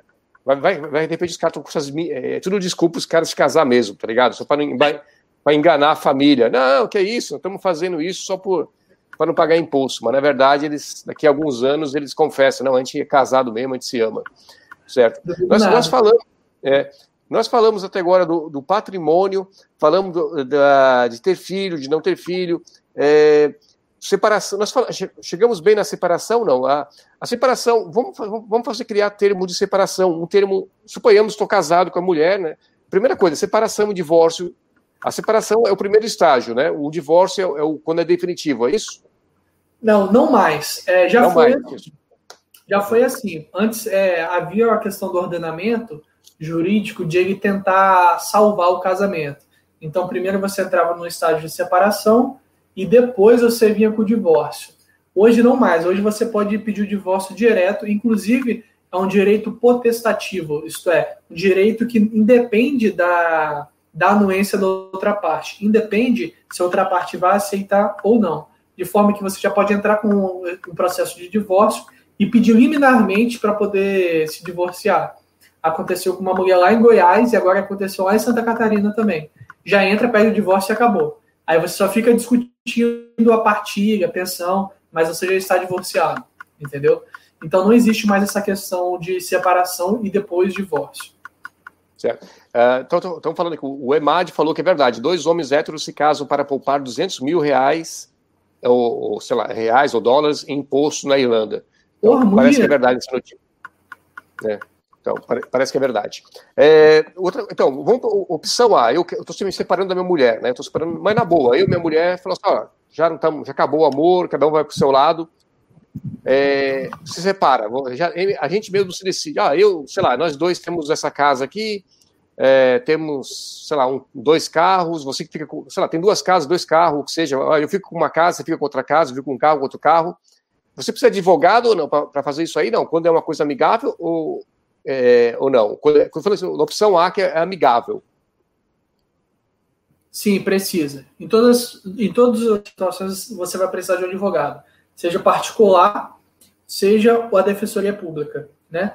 É, tanto no judicial quanto no extrajudicial. O que eu recomendo, e que eu já fiz, é que se você não tem filhos menores, você pode fazer isso no, é, no extrajudicial, isto é, no cartório. Você pode fazer já o divórcio no cartório se você não tiver filhos menores, e aí você já consegue acertar tudo em um dia mesmo, entendeu? Então é muito mais rápido que no judiciário, que demora, que audiência e etc. Agora, isso se for consensual e não tiver filhos, ok? Se não for consensual, ou seja, tiver algum tipo de litígio, algum, alguma discordância contra a pensão, guarda, etc., ou é, tiver filhos menores, vai ter que ser pelo judiciário e todas as situações precisam do advogado. Aí a opção B é essa, tipo, eu e minha mulher estão brigado e agora é cada um por si. Eu quero tudo, ela quer tudo. E, e como funciona nesse, nesse termo aí, nessa essa segunda opção? Aí é o clássico divórcio litigioso, né? Aí a gente vai discutir quem tem direito ao quê, quanto que vai pagar, quem vai pagar, quem vai ficar com a guarda, como é que vai ser a visita, enfim. Aí, aí vai ser, é, normalmente o divórcio é da seguinte forma. A questão do divórcio, se vai divorciar ou não vai, não existe essa discussão, tá? Se um pede, já era, já vai ter divórcio. Aí fica partilha, guarda, visitação e é e pensão. Então são quatro pontos, né? A partilha, a guarda, a visitação e a pensão. Aí a pensão aqui, ou para a mulher, é, é, ou não, é, é ou para o filho, ou para a mulher e o filho, a depender do caso concreto. É, também pode ser aplicado ao contrário, tá? Se a mulher, por exemplo, tiver é, uma boa condição financeira e o homem não, ele pode requerer a pensão para ela também, tá? Já vi casos e é realmente possível. Então vamos lá. É, você vai primeiro, primeiro você vai discutir é, partilha. Então vai discutir é, casou pela comunhão parcial de bens, que é a regra do ordenamento. Então a gente vai pegar qual é a data do casamento? Ah, dia 1 de abril. 1 de abril até hoje. Deu quanto? Quais foram os bens adquiridos? Onerosamente. Esse, esse, esse. Então pega o que, o que normalmente se chega em um acordo, porque os bens não são divisíveis, né? Então, se eu tenho um carro, eu não posso cortar o carro no meio. entendeu? Mas, se não é escapatório, se eles não chegarem num acordo, a gente vai ter que liquidar os bens. Você transforma ele em dinheiro, aí fica 10 mil para cada, entendeu? Então ajuda bastante. É, tem essa questão guarda que, como regra no ordenamento, é compartilhada, ou seja, os pais, tanto o pai quanto a mãe, têm o dever, têm os mesmos deveres e direitos para com o filho. Por mais que o filho fique só com a mãe, por exemplo, ainda assim, por exemplo, para decidir que escola que ele vai, se ele vai para o judô, se ele vai viajar, vai ter que passar para o pai também, entendeu? Aí a guarda compartilhada. E a visitação, de quanto quanto tempo que ele vai poder é, visitar os filhos. Recomenda-se que a visitação respeitando é, é um, um, bom senso e essa do, dos menores, né? Não vai visitar o menor meia-noite, mas vai visitar quando, é, quando for, sempre que possível, né? É, e tem a questão da pensão, que como regra se aplica somente para, para os filhos, mas se a mulher ou o homem estiver em condição, é, enfim, sem dinheiro mesmo, é, a, para, por, por aquele princípio da, da ajuda mútua, é, entende-se que há aqui o homem, o homem ou a mulher, a outra parte que tem mais dinheiro, vai poder, poder, vai poder pagar é, para, para o outro cônjuge até ele se estabilizar. Normalmente, é, essa pensão vai até dois anos, ok? Certo. É, isso no caso se tiver muitas dívidas, suponhamos que o homem ou a mulher, no caso quando você quando você também está casado, na separação de bens, as dívidas são separadas e, na, e na no casamento universal as dívidas estão unidas. O que, o que eu devo, ela deve, como, como funciona dívidas nesse caso? Lá, separação total de bens. O que é, o que é seu é seu, o que é dela é dela, inclusive dívidas. Então, se você tem dívidas, é, você não pode, é, você não pode, é, são suas as dívidas, não delas. Então acontece bastante, por exemplo, um casal é, é casado na separação total de bens o que acontece é que é, eles estão morando em um, um, apartamento e de repente chega um oficial de justiça e prende, prende não, é, é, pega o carro que o cara está dirigindo. Só que esse carro não é dele, é dela. Então ela tem que entrar com embargos de terceiro, que é o nome de uma defesa, para poder falar, olha, esse carro não é dele, não, é meu, entendeu? Então, o que acontece? O que o dívida que você tem é seu e não não interfere no patrimônio dela. E a dívida dela é dela e não interfere no seu patrimônio. Entendeu? Isso na separação total de bens. Só que nessa questão de dívida, a gente vê que a dívida foi é, para, para, para pagar coisas dentro do casamento ou fora do casamento. Então, por exemplo, vocês, é, vocês falam, contraem uma dívida para poder reformar a casa que estava caindo aos pedaços. Nesse caso, é, a, a, a, dívida que você fez foi para a, a família, foi para aquele núcleo familiar. No caso, os dois foram beneficiados. E, por consequência, os dois vão, vão ter que pagar também.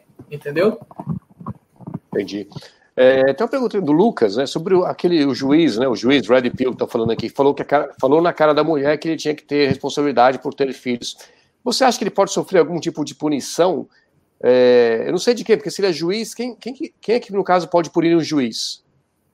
É, no caso é a corregedoria, a corregedoria geral de é, corregedoria do tribunal de, do tribunal que ele é vinculado, né, possivelmente o tribunal de justiça que ele é vinculado, e o CNJ, que é o Conselho Nacional de Justiça. Esses dois é, órgãos são responsáveis, são responsáveis pela, pelo, pela questão administrativa da conduta dos servidores, né, inclusive é, dos juízes. Entendeu? Então, é, pode vir a ocorrer é, essa questão. Mas eu acho difícil de que seja. Tá? Eu já vi juiz fazendo, falando coisa bem pior do que isso, não deu nada. É. Porque uma coisa que eu reparei ultimamente, o primeiro foi no caso da, da Maria, Mary Ferrer lá, que o, uhum. o advogado porque ele, ele, falou, ele falou grosso com a, com a mulher, né, com a Marie Ferrer, e ela começou a chorar. Então, o, esse, esse juiz também falou com a mulher. No, no caso, se fosse o contrário, um homem falando para outro homem o que ele falou, não teria problema. Né? Pô, mano, você quis a guarda aí, mano, você quis a guarda, agora você vira, vai se fuder. Tá ligado?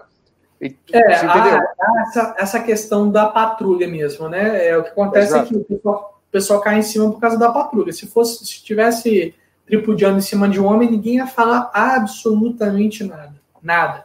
Inclusive, quando é uma mulher, uma juíza mulher, tripudiando num homem, também ninguém fala absolutamente nada.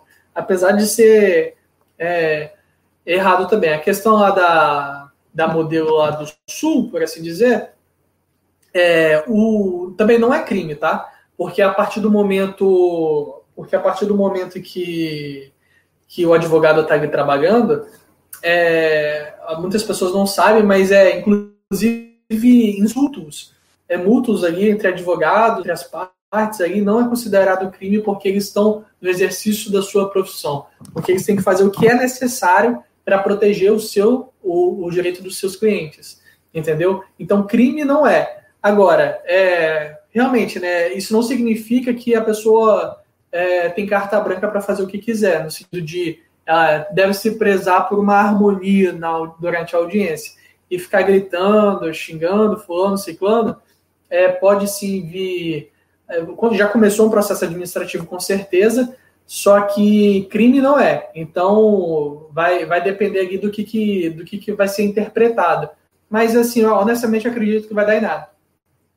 Eu acredito que não ser, ninguém vai ser punido administrativamente.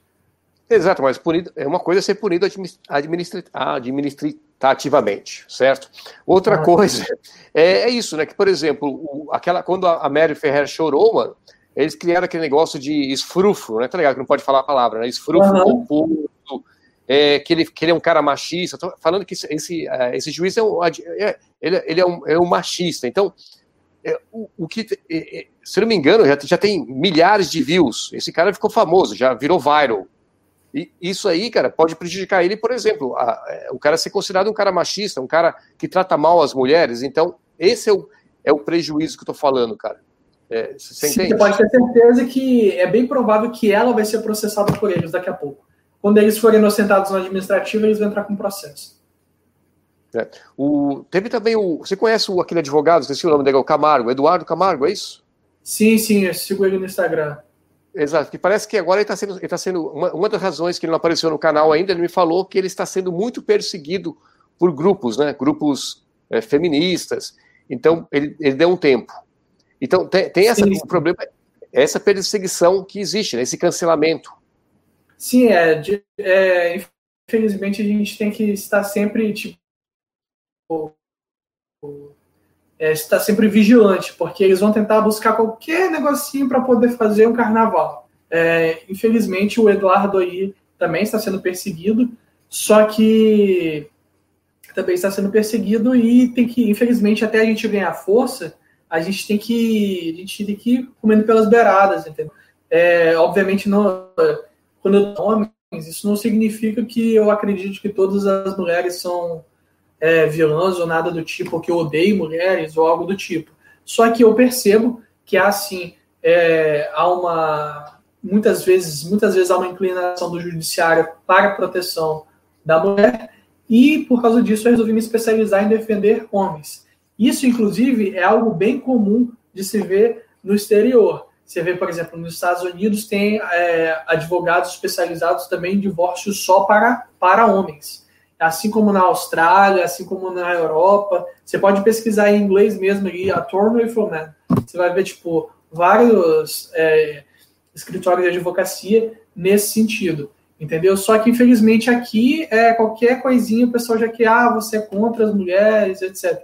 Infelizmente, o, o Eduardo, o Eduardo tem uma boa visibilidade, ele faz...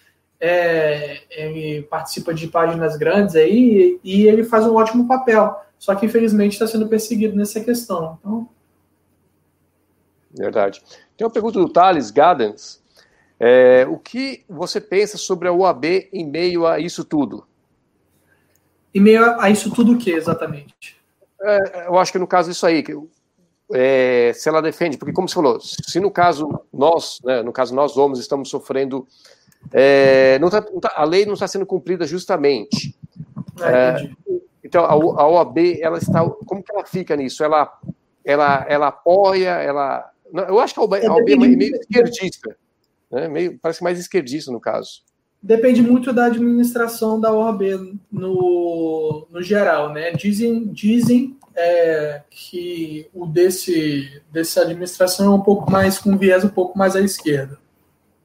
De todo modo, é, acho que antes de mais nada, o que, que a gente tem que fazer é nós advogados nos juntarmos para criarmos comissões, porque existem comissões do direito da mulher, existem comissões do direito da família, direito tributário, administrativo, é, ambiental, e a gente também tem que começar a comissão do direito dos homens, para que nós possamos começar a ter maior legitimidade, maior força, para poder aí sim requerer, é, requerer mais oficialmente a ordem é, um tratamento adequado para nós, entendeu? Mas o que, que eu vejo, infelizmente, Guido, aqui até falo, aproveitando o ensejo, é que, infelizmente, é, muitos grupos, porém não todos, a, é, a gente acaba levando tudo para comédia, tudo para piada, e isso acaba desmerecendo nossa própria luta, entendeu?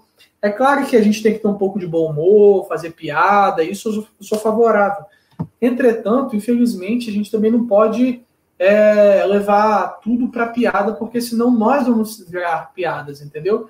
Então, nós, nós estamos aqui é, trabalhando para exatamente para poder exercer um papel interessante é, na proteção dos direitos dos homens. E se tudo virar piada, o pessoal fala, ah, fazer lei, lei, lei da Maria João, tipo, para fazer a lei Maria da Penha, a gente nunca vai ser levado a sério, entendeu? Então a gente tem que realmente é, saber trabalhar essa questão para poder evoluir é, a questão dessa causa, entendeu? Entendi. Mas o problema é esse, cara. Como você falou, é, eles ficam criando leis, né? Por, exemplo, eu sou a favor da, da, lei, que eu entendo, por exemplo, uma pessoa, né? Uma pessoa A de qualquer raça matou, matou pessoa B de qualquer raça, é, sei lá, 20 anos de cadeia, exemplo. Isso aqui é um exemplo, tá, gente? É um exemplo. Agora, o problema é isso. A pessoa A, que de repente é de uma cor, sei lá, cor, uma cor tal, matou pessoa da cor tal, é, B Daí, isso aí, ah, só porque isso aí de repente foi um ódio, não sei o quê. Ou de repente do sexo da pessoa B é diferente, ou a pessoa, a pessoa B é uma mulher. E aí, no caso, se uma, se uma mulher, no caso, mata um homem, de repente ela pega 15 anos, o homem mata a mulher, pega 25. Entendeu? Por que, que não existe, então, um, uma campanha para é, fazer a lei, a lei assim, básica, como falei, 2 mais 2 é 4. Né? é, o cara A matou B 20 anos. Né? Não importa o que seja, é morte. Morreu, morreu, né, cara? Não importa do que, que matou, o cara não vai voltar mesmo. O que você acha disso? Então, eu, eu compreendo o raciocínio, é, mas para que nós possamos ter voz para poder pedir isso, porque é, nós precisamos nos unir, ter força para poder requerer de uma maneira mais é, sólida, mais honesta. É, do contrário, a gente vai ficar só numa bolha. Eu concordo com você quando você disse que ah, é, deveria ser aplicado para todos. Então, por exemplo, é, na Lei Maria da Penha, por exemplo, acredito que deveria ser aplicado também para os homens, porque deveria ser assim, violência doméstica, tanto para homem quanto para mulher. Só que, infelizmente, há uma carga é, ideológica, há uma carga é, de viés de tudo que você possa imaginar, tanto político quanto partidário, que visa é, levantar bandeiras para poder ganhar alguma visibilidade e se, e se e para que aquele grupo se ganhe força como o legítimo, como, como se é, eles fossem o bastião da bondade do mundo. São nós somos os corretos, quem pensa o contrário está errado. Entendeu? Então o que a gente tem que fazer é se unir para poder pedir isso da melhor forma possível. Há advogados já atuando, né? Há o doutor Eduardo, que você falou, há no exterior, há, há uma advogada também no Acre, se não me engano, e, e etc. E, e, a gente tem que se unir para poder pedir é, os direitos dos homens de maneira mais correta possível. E sim, eu acredito que há, de uma maneira geral, há, é, há injustiças, só que, é, enfim, nós temos que nos organizar para poder mudar isso. A gente não pode ficar só na bolha ou só de braços cruzados.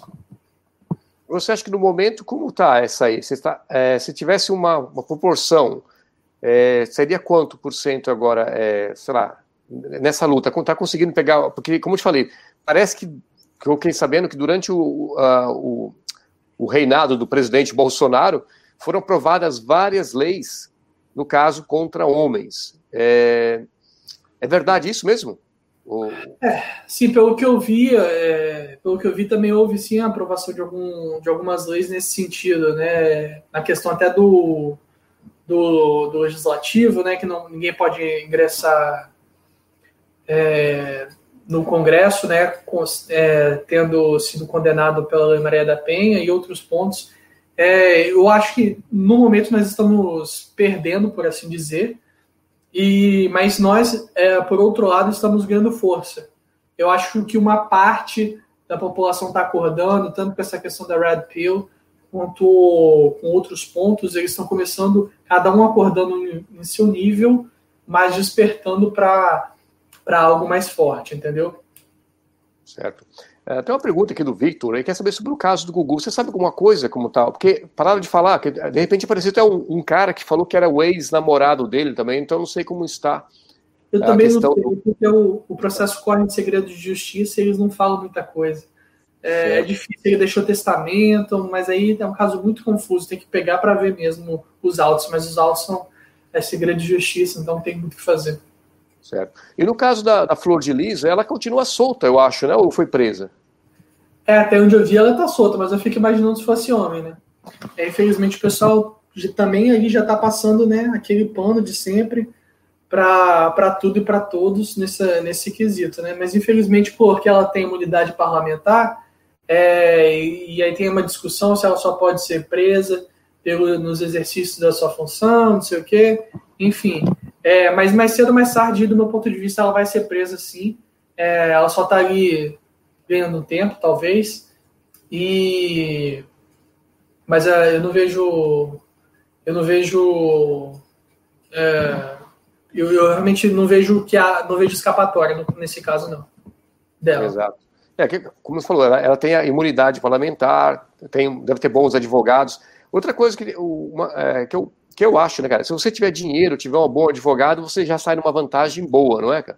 Sim, sai uma ótima vantagem. Se você já está bem, porque assim é o que de uma maneira de uma maneira geral, até no lá na minha página no YouTube eu falo um dos primeiros conselhos que eu dou é comece com antecedência, porque assim as pessoas, por exemplo, quer entrar quer um divórcio, só que elas elas esperam até a última gota para poder fazer um divórcio, para poder pedir o divórcio. Aí sai de casa, sai brigado, sai gritando e acaba perdendo direitos, acaba não adotando a melhor estratégia possível. Então, o que, que, eu, o que eu vejo ali é que é necessário, sim, não só ter um advogado, como começar um trabalho de colheita de provas com antecedência, saber se posicionar, saber colher as provas, saber andar e como, é, como fazer, né? Entendeu? Então, assim, é bem. É, é uma questão de preparo mesmo, assim, para poder se, se dar bem, né? Para conseguir ter seus direitos resguardados. Certo. Tenho uma pergunta do, do Thales, assim, o que você considera um bom advogado no Brasil? Por exemplo, é, você, não sei se existe isso, né? É, tem um advogado que é especialista em, em pensão, outro especialista em, em, em guarda de, de coisa. É, você, você, entendeu? O, você entendeu o que eu quero dizer? Existe isso? Ou, no caso, você, vou falar de você, no caso. Você, é você se considera um cara especialista em separação, em pensão, é, como que é? Explica para. É outra pergunta não, é, que é, é ridícula, é, mas. Não, bem. é que no. De uma maneira geral, né? Assim, é, eu, me, eu sou especialista em direito de família e sucessões. É com isso que eu atuo. E é com isso que eu atuo. Se questão de pensão, guarda, filhos, tudo é discutido normalmente no mesmo processo. Então, quando a gente fala divórcio, a gente está falando pensão, a gente está falando guarda, a gente está falando partilha de bens, porque isso tudo é discutido dentro da ação de divórcio, entendeu? É, no Brasil não tem essa divisão de, ah, isso aqui eu só faço pensão, ah, eu só faço guarda. É muito difícil. Você vê em penal, por exemplo, é, algumas alguns advogados que trabalham, alguns advogados eles só trabalham com o tribunal do júri, por exemplo. Aí sim a gente vê que tem que há uma especialidade, há um, há um comprometimento só com aqueles crimes. Mas normalmente a especialidade que a gente faz é a especialidade no ramo do direito. Eu sou especializado em direito penal, em direito civil, em direito de família, um exemplo, né? Em constitucional e por assim, e assim por diante. No meu caso, eu sou especializado em direito de família e sucessão. Certo, entendi. E para uh, isso, isso, precisa ter títulos e experiência. A título de O que conta isso? Então, quando o cara, por exemplo, suponhamos que estou com um problema, quando eu vou procurar um advogado, primeiro ele tem que ter carteirinha do AB, né? Esse é o básico do básico, né? Ele tem que estar... Tá é, é advogado se, se estiver registro na hora. É, e depois disso, você olha. O que mais você olha nele? Você olha quantos processos ele ganhou? Como que é? É, no Brasil não tem muitos. É, esse negócio de, ah, já ganhei mil processos, já ganhei esse processo. Isso não existe no Brasil porque a gente tem um outro sistema de justiça lá que é diferente que a gente vê nesses filmes dos Estados Unidos. O que, que eu recomendo é, é que você procure por boas indicações e que você procure o currículo dessa pessoa, né? É, você vai na, hoje em dia todo mundo tem rede social, você vai na rede social ver se ele realmente é uma referência, ele estuda a respeito, se é, o quão engajado ele é com a sua causa, com a, com a causa que você está precisando. Então, se você é um homem está precisando de um advogado é, para se divorciar, pô, o cara ele é, ele tem um, especial, é, um, um, é um título de especialista, de mestre. No meu caso, por exemplo, eu, tenho, eu sou especialista e sou mestre em direito. Ah, ele ele faz mais o quê? Ele está sempre em palestras, etc. Você procura dar uma investigada na vida do sujeito, procurar por indicações, é, quanto títulos, experiência melhor, e assim vai. A pergunta sobre advogado. Você acredita que advogado pode ser forjado sem ter contatos estratégicos? O que seriam contatos estratégicos? É, deve ser um networking dele, assim, né? Deve ser alguma coisa do tipo. Bom, eu acredito que acredito sim. É, eu conheço é, bons advogados que se formam é, na vida mesmo, assim, no mercado de trabalho, sem ter indicação nenhuma, sendo os primeiros a se formarem é, em, suas, em suas famílias no direito. E eles conseguiram, sim. Hoje em dia você tem rede social, você tem. É, você dá aula, você, você consegue, com uma boa estratégia, se posicionar bem no mercado, sim, é, sem a necessidade de contatos o que eu vejo essa questão de contatos são muito para é, determinados ramos do direito e que você vai mexer com grandes empresários. Aí, aí vai dificultar mesmo. Perfeito. É, você acha que os problemas dos homens são as leis ou as, as atitudes dos homens diante das leis? É problema de estratégia? Os dois. É, a, minha, a minha questão, a atitude e a estratégia que os homens adotam de uma maneira geral, com certeza é errada. Tanto é que eu criei o canal, né, a Lei dos Homens, é, exatamente para poder ajudar é, ajudar nós homens para poder realmente prover um pouco mais de senso, né, para eles, para no que diz respeito qual estratégia tomar, qual é, fazer um contrato de namoro, é, se divorciar, quando se divorciar, como colher provas e etc. E também a questão das leis. Então a gente, a atitude a gente consegue mudar agora. Às vezes a gente precisa de mais tempo para poder, com o tempo, é, conseguir mudar a questão da lei. Né? Foi certo. isso que eu falei de criar comissões, etc. Certo. É, outra coisa também que é, é eu acho que é, é, óbvia, né? O cara, é o cara, de repente, o cara fazer sexo usa camisinha, né? Por exemplo, não conhece nem a mulher, ah, sei lá, usa camisinha, não goza dentro, pega a camisinha, joga no lixo, não, não no lixo não, joga na privada e dá descarga. Né, que, pá, pá, é, coisas básicas assim. Tem, tem, muita gente, a verdade é essa, tem muitos caras também que os caras os cara vai lá, né, vai num, sei lá, num baile funk, pega uma bem louca lá, por exemplo, e faz um filho lá, mano, daí, porra, daí o irmão dela, de repente, é o traficante da área. Entendeu? Você Olha, vê esses casos aqui, não, cara? Você vê isso, ou não? Eu estou viajando. 50% dos casos que eu vejo poderiam ser evitados com um pouco, um pouco mais de bom senso, né? A pessoa fala, ah, não, mas é porque a minha mulher, ela quer, ela quer destruir isso, quer destruir aquilo, mas assim, nenhuma mulher do nada, nenhuma mulher nem homem, do nada, vira e vira um psicopata do dia para a noite. Ela já emitia sinais antes. Você que não viu ou fingiu não ver por, por uma questão sua, entendeu? Se tivesse visto isso antes, você poderia ter evitado muitos problemas, entendeu? Então, assim, eu sempre falo que é, é necessário é ficar alerta quanto aos red flags, né, as bandeiras é. vermelhas, porque realmente tem que ficar esperto. No seu caso, quando você conhece o, o, os casos que você já teve, tipo exemplos assim que você viu que homens se ferraram, tipo, pô, eu casei com uma mulher que eu encontrei, sei lá, no, no forró, é, o que, o que, que os homens, o que, que eles, o que eles falam para você que foi o erro deles maior? Eu tive uma mulher, sei lá, eu, eu tava bêbado, eu não, eu não, sei lá, eu fui inocente. Qual que, casei, tem uns caras também que já aconteceu no meu canal que eu entrevisto pessoas que eles estão tipo nos 40, 50 anos e casaram com uma novinha, umas minas de 25, coisas assim, tipo, daí levou é. um chifrão, entendeu? O que, o que, que fala para nós assim, o que, que é os, os, os, casos mais normais no que os homens se ferram?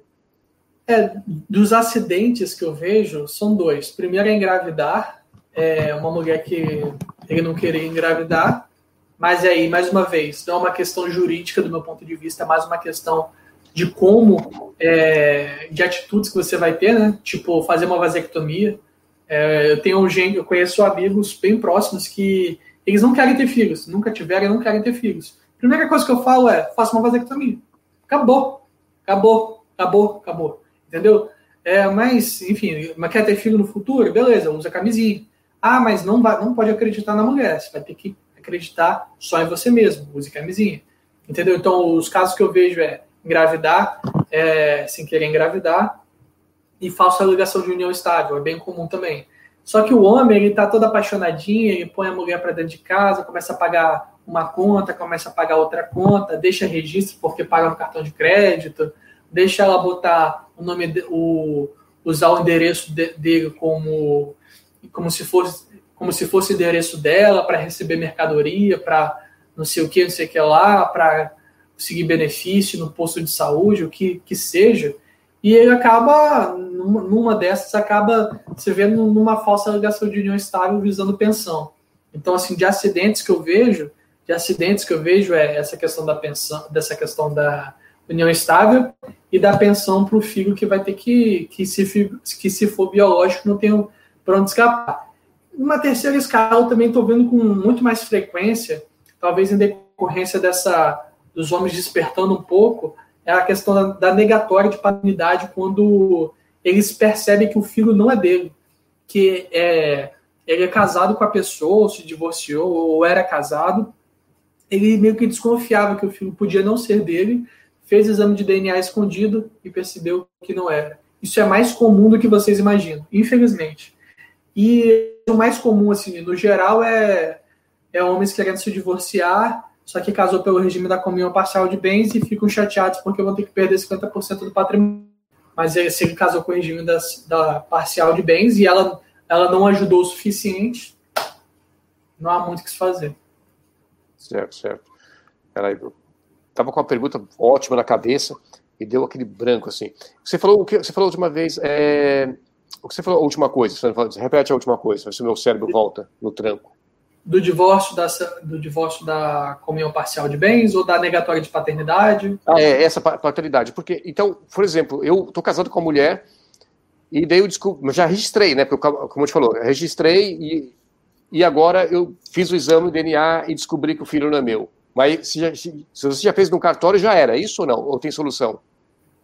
Em tese tem solução. Só que é, qual é a dificuldade? Por mais que você prove que biologicamente ele não é o seu filho, isso você consegue provar fácil pelo exame de DNA, yeah. é, ainda assim a questão da sociopaternidade. Por quê? A depender, é, a, a depender da situação, a outra parte vai alegar que por mais que você não seja o pai biológico, você é, a criança tem um vínculo de afeto forte com você. E por consequência, se você simplesmente fosse embora, ela seria prejudicada. Por causa disso, você não você pode não ser o pai biológico, mas será o pai socioafetivo. E é por isso que eu falo, mesmo casado, faça o exame de DNA. Mesmo casado. Esse negócio de registrou já era, não é bem assim não. Tem como negar, tem como mudar sim, pela ação negatória de paternidade, mas vai depender do caso concreto. Eu, por exemplo, já tive casos em que a pessoa descobriu que não era, é, que não era o pai antes de completar um ano.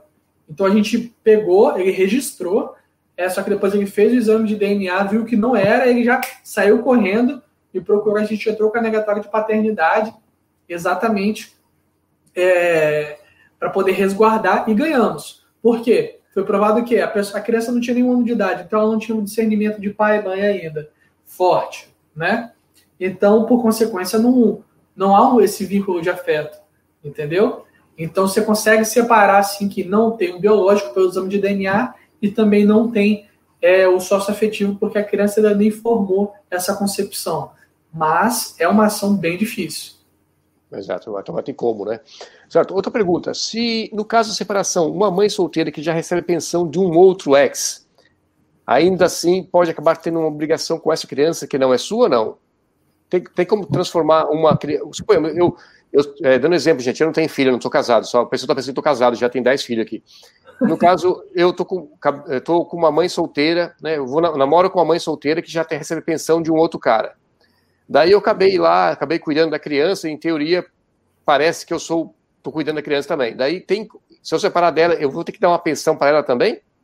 Se ficar provado que você é, é, é um pai sócio-afetivo da criança, sim, ela tem como combinar tanto a pensão do pai biológico quanto a sua é, sócio-afetiva.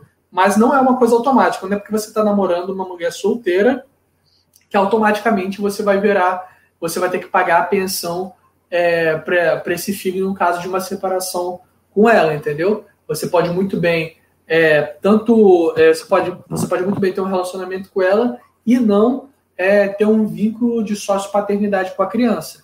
Mas aí você vai ter que saber jogar essa questão do como do como não configurar é, sócio-paternidade. Eu tenho um vídeo lá no meu canal também que eu falo como evitar falsa alegação de sócio-paternidade, entendeu? Perfeito. Então tá. No seu canal você tem, você tem. Quantos vídeos você tem até hoje já?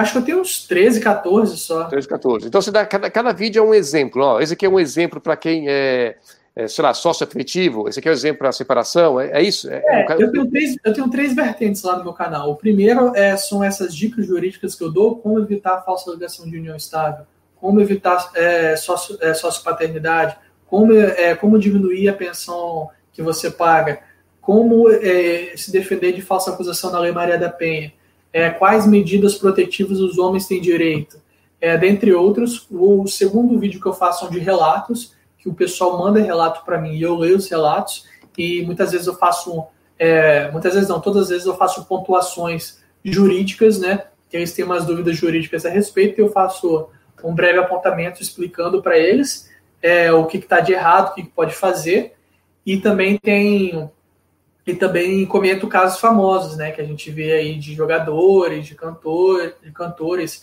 Eu esclareço o que a mídia está falando de errado e assim por diante. Então é algo bem interessante. Perfeito. É, vamos falar um pouco agora sobre um, um dos medos, né? Hoje em dia dos homens é ser acusado falsamente de esfrufro. Né? É, como se defender de um, de uma, de uma, uma alegação de esfrufro. É, existe isso? Você vai, você vai para a mulher e fala assim: ah, estou indo para sua casa hoje, a gente vai fazer sexo. Daí ela, ah, pode vir, estou esperando você, estou aqui já de perna aberta. Daí você termina o negócio, oi, foi da hora, legal. Daí ela manda um beijinho. O, o, explica para nós algumas dicas ou da sua experiência para evitar né, que isso aconteça. Bom, tudo vai depender da análise do caso concreto. Não tem como eu falar, ó, é só fazer isso, isso, isso e que acabou. Não é assim. Porque vai depender da situação que você está inserido. Às vezes você conheceu ela no bar, conheceu na praia, às vezes é colega de, da faculdade, às vezes é do seu trabalho. Então, tudo vai depender aí da análise concreta. Mas, de uma maneira geral, a gente pode sim, tipo, dar toques, é, dar algumas dicas interessantes. Então, o primeiro ponto que eu falo é guarde as mensagens porque normalmente todo mundo conversa por mensagem, seja WhatsApp, seja é, por mídias sociais, mas todo mundo conversa, todo mundo conversa por mensagem. E a partir do momento que você tem uma mensagem ali com vocês falando, ah, eu quero, é, vem aqui para minha casa, vem aqui fazer isso, aquilo, ou então tem muita gente me perguntando sobre nudes, é, ultimamente no privado, perguntando, ah, eu mandei nudes, tem problema? Eu sempre falo, guarde a mensagem. Se foi recíproco, não tem problema, porque ela está pedindo o seu nudes, você está pedindo o nudes dela, É, então, assim, é, em um primeiro momento, vocês estão ali flertando, vocês são duas pessoas maiores de idade, vocês podem trocar é, a, a informação que vocês quiserem. O problema é se você, né, se amanhã ou depois ela vier legal, você vai falar, olha, eu tenho um salvo aqui, você tem que tirar print, tem que salvar nas nuvens, porque você pode perder o celular, e você fala, não, ó, a, a conversa era recíproca. É, a gente tinha uma. Pode não ter tido uma relação é, efetiva, mas a gente conversava dessa maneira de uma, é, picante, né? É, era consensual. E pronto, acabou. Entendeu? Então, um dos, a primeira que eu falo é guarde mensagens. O segundo ponto que eu falo é, é procure por testemunhas, ou então produza testemunhas você está conversando com aquela gata lá da sua, do seu trabalho e você pega e vocês estão conversando, só que vocês não conversam muito por mensagem. Então, busque é, avisar para um amigo seu, para alguém bem chegado seu, olha só o que está acontecendo, tal, a gente está conversando, para quê? Para já ficar resguardado. Amanhã ou depois, se vier falar, ah, não, eu nunca quis nada com ele, não, já tem uma testemunha. E é interessante que essa testemunha seja, inclusive, é, conhecido dela também, que seja ou do lado dela, por assim dizer, ou que seja é, é, mútuo, um, amigo mútuo, porque isso dá força probatória e a testemunha, uma testemunha boa, uma testemunha que é amiga dela, por exemplo. Então, é, em uma eventual é, ação judicial, isso vai ser levado em consideração também. É, então, assim, o que, que outra aí depender do caso concreto também. É você sempre ter, é, de repente, amigos, parceiros ali eventuais que podem te auxiliar. Por exemplo, por exemplo, o porteiro do seu prédio. O porteiro do seu, eu já vi casos assim, tá? O porteiro do prédio falando. Não, ela chegou, ela estava ótima, veio conversando, eles estavam animados, não houve é, nenhum tipo de, é, é, de força, né? Não, não aplicou nenhum tipo de força para levar ela até lá. A gente viu recentemente o caso de um senador que a mulher depois alegou que foi que foi é, isso aí, né, esfrufro, só que é, aí pegou na câmera lá do seu do, do elevador, eles conversando numa boa, mas é o que? É, é, isso aí é o que? É uma prova, né? É uma prova que você tem, entendeu? Então procure sempre é, se resguardar de profissionais, segurança da boate, o Uber que você pega, o taxista que você pega, o segurança, o porteiro, tudo para tentar. Às vezes é um colega teu, um brother teu, para falar, lembra que eu estava com aquela pessoa, a pessoa lembra, não, tal, para demonstrar que assim houve-se uma relação entre vocês, entendeu? E não um mero. Agora, evidentemente que nada é absoluto, porque por mais que é, vocês tenham, por mais que ela, vamos supor, tenha ido para sua cama é, de maneira é, voluntária, depois ela pode fazer igual a outra lá do Neymar fez e falar que foi que chegou lá na hora, você só, ela disse que não e você continuou, sendo que não foi isso que aconteceu. Nesse caso, é, fica mais difícil, evidentemente, mas aí cabe a ela provar, porque assim há essa repercussão na mídia e etc mas vai ter que provar nos autos. Se não provar nos autos, é inocente, entendeu? Então, é interessante até que se faça um corpo de delito é, em caso de em caso dessa de uma falsa alegação, uma ação cautelar pedindo, é, mandando ela fazer um exame de corpo de delito, exatamente para provar que não há nada ali, entendeu? Enfim, tudo vai depender do caso concreto. Mas o que eu falo é busque mensagens, busque amigos, busque testemunhas, fotos, busque tirar foto com ela para provar que havia um vínculo, entendeu? É, caminhe em lugares que tenha câmeras demonstrando que você está ali, é, que vocês dois ali estão consensualmente, não está arrastando ela nem nada do tipo, entendeu? Então você vai ter que construir um arcabouço jurídico para poder, infelizmente, é, provar essa situação. Aí na Europa, salvo engano, teve, acho que no Canadá, na verdade. Na verdade, acho que foi no Canadá teve uma empresa que fez um contrato de, de session, né? Tipo assim, os dois assinavam assim eletronicamente, né? Era um aplicativo onde os dois assinavam e tinha essa questão. É, os dois concordam, então tá tudo certo.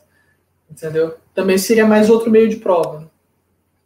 Exato, não, tá certo. Outra coisa que você falou, que alguém colocou um comentário que foi o Thales, se não me engano, é, eu acho que o pessoal tem que ter cuidado também, esse negócio de ficar filmando, né, fazendo sexo, né, filmando, mostrando a cara, que de repente como você pode acontecer, perder o telefone, né, é, sei lá, alguém hackear, não sei, então, se o cara vai fazer isso, pelo menos não mostra a cara para evitar esse problema. Uh, e, e, a questão, só manda nudes para a mulher se ela pedir, né, cara? Mandar um nude sem pedir, isso já pode ser assédio, não pode ou não? É, amanhã ou depois vai, vai provar, que vai falar que, é importunação sexual. É, eu não recomendo de forma alguma. Assim, só de maneira expressa mesmo. Preferencialmente ela mandando primeiro, entendeu? É, deixe claro que é, faça ela pedir expressamente, entendeu? E aí você manda, entendeu? E mesmo assim, se você sentir confiança, mais ou menos uma confiança ali na pessoa, entendeu? Você perceber que é uma que alguém procurando coisa errada, nem, nem, nem vale a pena, não. Perfeito. É, outra coisa, você viu aquele caso daquele cara lá da. Se eu não me engano, foi do Piauí, do, do, do, do bar do Taperá, do Taperé, do Jurerê, sei lá que porra que é. Daí o cara tava fazendo sexo com uma mulher, né, no banheiro, daí um outro cara filmou. Daí o cara publicou que isso veio até em Londres, mano. Esse foi viral mesmo. Até hoje eu não sei como fazer meus vídeos virar viral, mas esse vídeo desse cara foi viral que até tá aqui, né? É, eu acho que vou fazer sexo com alguém no banheiro, ver se meus vídeos vai viral. Esse é, é o meu plano agora, tá ligado? Mas voltando, é a única salvação para esse canal, gente, para conseguir inscritos. É eu fazer sexo com alguém e distribuir. É, daí você viu que depois parece que ela acusou ele de esfrúfuro, né? Falar ah, que não sei o quê. Sendo que tem um vídeo lá mostrando que, que não, é, não tem escrúfulo. Né? Infelizmente banalizou, né, Guido? Banalizou, assim, no sentido de qualquer coisa é, deu problema, de, descobriram, pronto, foi esfrúfuro, entendeu? É claro que ali não foi, entendeu? O, o, vídeo mostra muito bem isso. Por mais que o cara tenha feito, uma outra pessoa tenha feito errado de divulgar é. essas imagens, isso não muda o fato que não foi esfrúfuro, né? Não foi, não houve crime ali.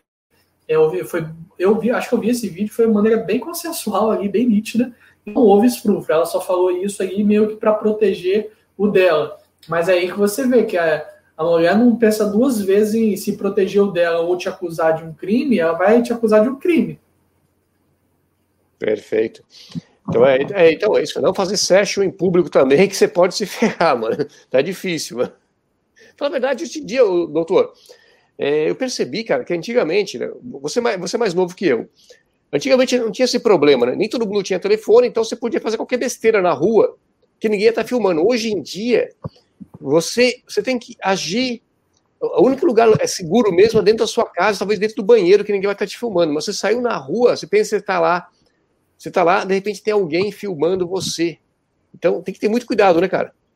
Sim, tem que ter muito cuidado. Felizmente, todo mundo hoje quer não só provar que você está errado, como também criar um viral, também quer criar fama em cima de você, entendeu? Então, infelizmente, a gente tem que ter é, atenção redobrada nesse quesito e só fazer a coisa certa. Perfeito.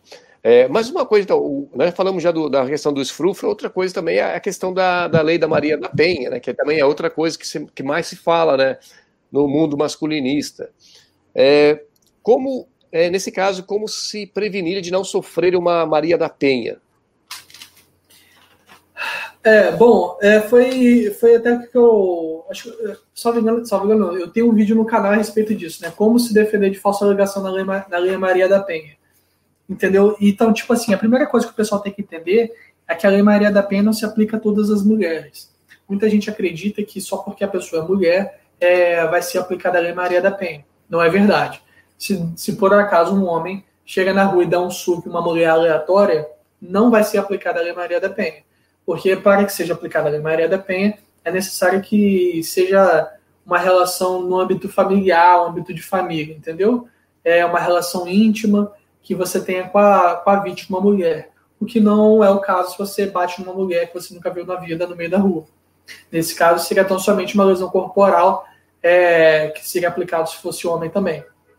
Então, a primeira coisa que, então, logo a primeira coisa que a gente vê é que se for uma mulher desconhecida que você nunca viu na vida, não se aplica a Lei Maria da Penha. Isso que você tem que ter em mente. Mas, mas, parece que querem mudar essa lei, não é? Eu ouvi falar um papo desse que estão querendo mudar. Querem. Tem, tem essa questão de se for mulher, independentemente do, da questão, é, se foi se foi com âmbito de família ou não, é, vai ser aplicado. A gente tem que se organizar para não deixar isso passar, entendeu? Para poder alertar é, os congressistas e a sociedade desse, desse perigo que pode vir a acontecer, entendeu? Obviamente que eu não estou falando que eu quero que as mulheres se, é, se machuquem, né, para assim dizer, ou que sofrem injustiças de qualquer forma, mas é, a lei nesse sentido, do meu ponto de vista, é inconstitucional sim. Entendeu? Então, o que que eu, o que que, o que que eu recomendo da questão da, da, da Lei Maria da Penha é basicamente o que eu recomendo também no que diz respeito à questão do esfrúfrio que a gente estava falando. A gente sempre tem que buscar produzir provas. A primeira coisa que eu falo é, no que diz respeito à Maria da Penha é produza provas com antecedência. Por quê?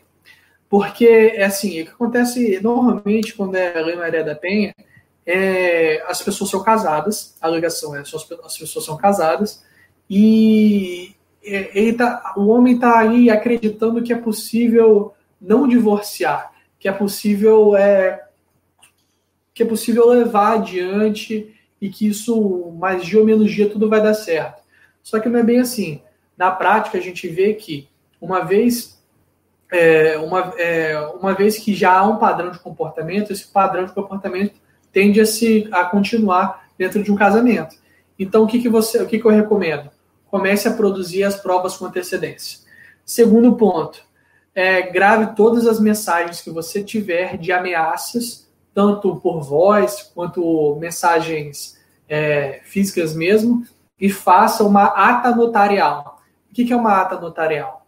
É um, é um instrumento do cartório que um tabelião, vai, um tabelião, um cartório de notas, vai fazer que ele vai pôr no papel, vamos, vamos falar assim, né? vai pôr em termo, vai pôr no papel tudo aquilo que está escrito ou que foi dito nas mensagens que você tem. Então, se ela está falando, ah, é, é, eu vou te matar, você nunca vai ver seus filhos, você vai me pagar a pensão, eu vou tirar sua cueca, pegue todas essas mensagens e vá, faça uma ata notarial.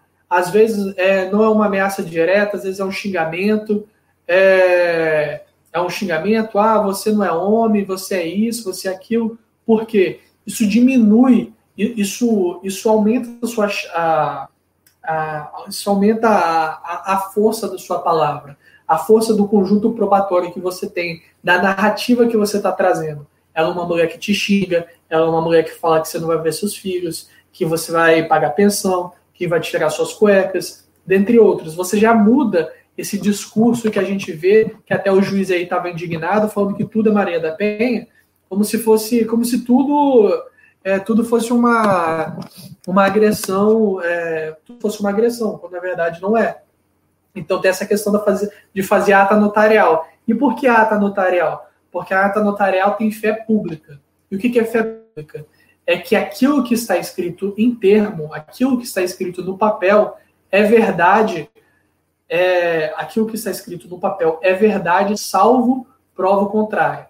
Então, entendeu? Então, até quando você apresenta isso nos autos processuais, até para o juiz não aplicar isso ou falar que isso não é verdade, ele vai ter que provar que não é verdade. Por que, que não é verdade? Quais são as provas que dizem que aquilo não, so, que aquilo não é verdade? Então, ter fé pública é um instrumento muito importante é, é, para os homens na, numa, no caso de uma ação, uma ação judicial. Isso vai, ter, vai te dar muita, muita, muita força.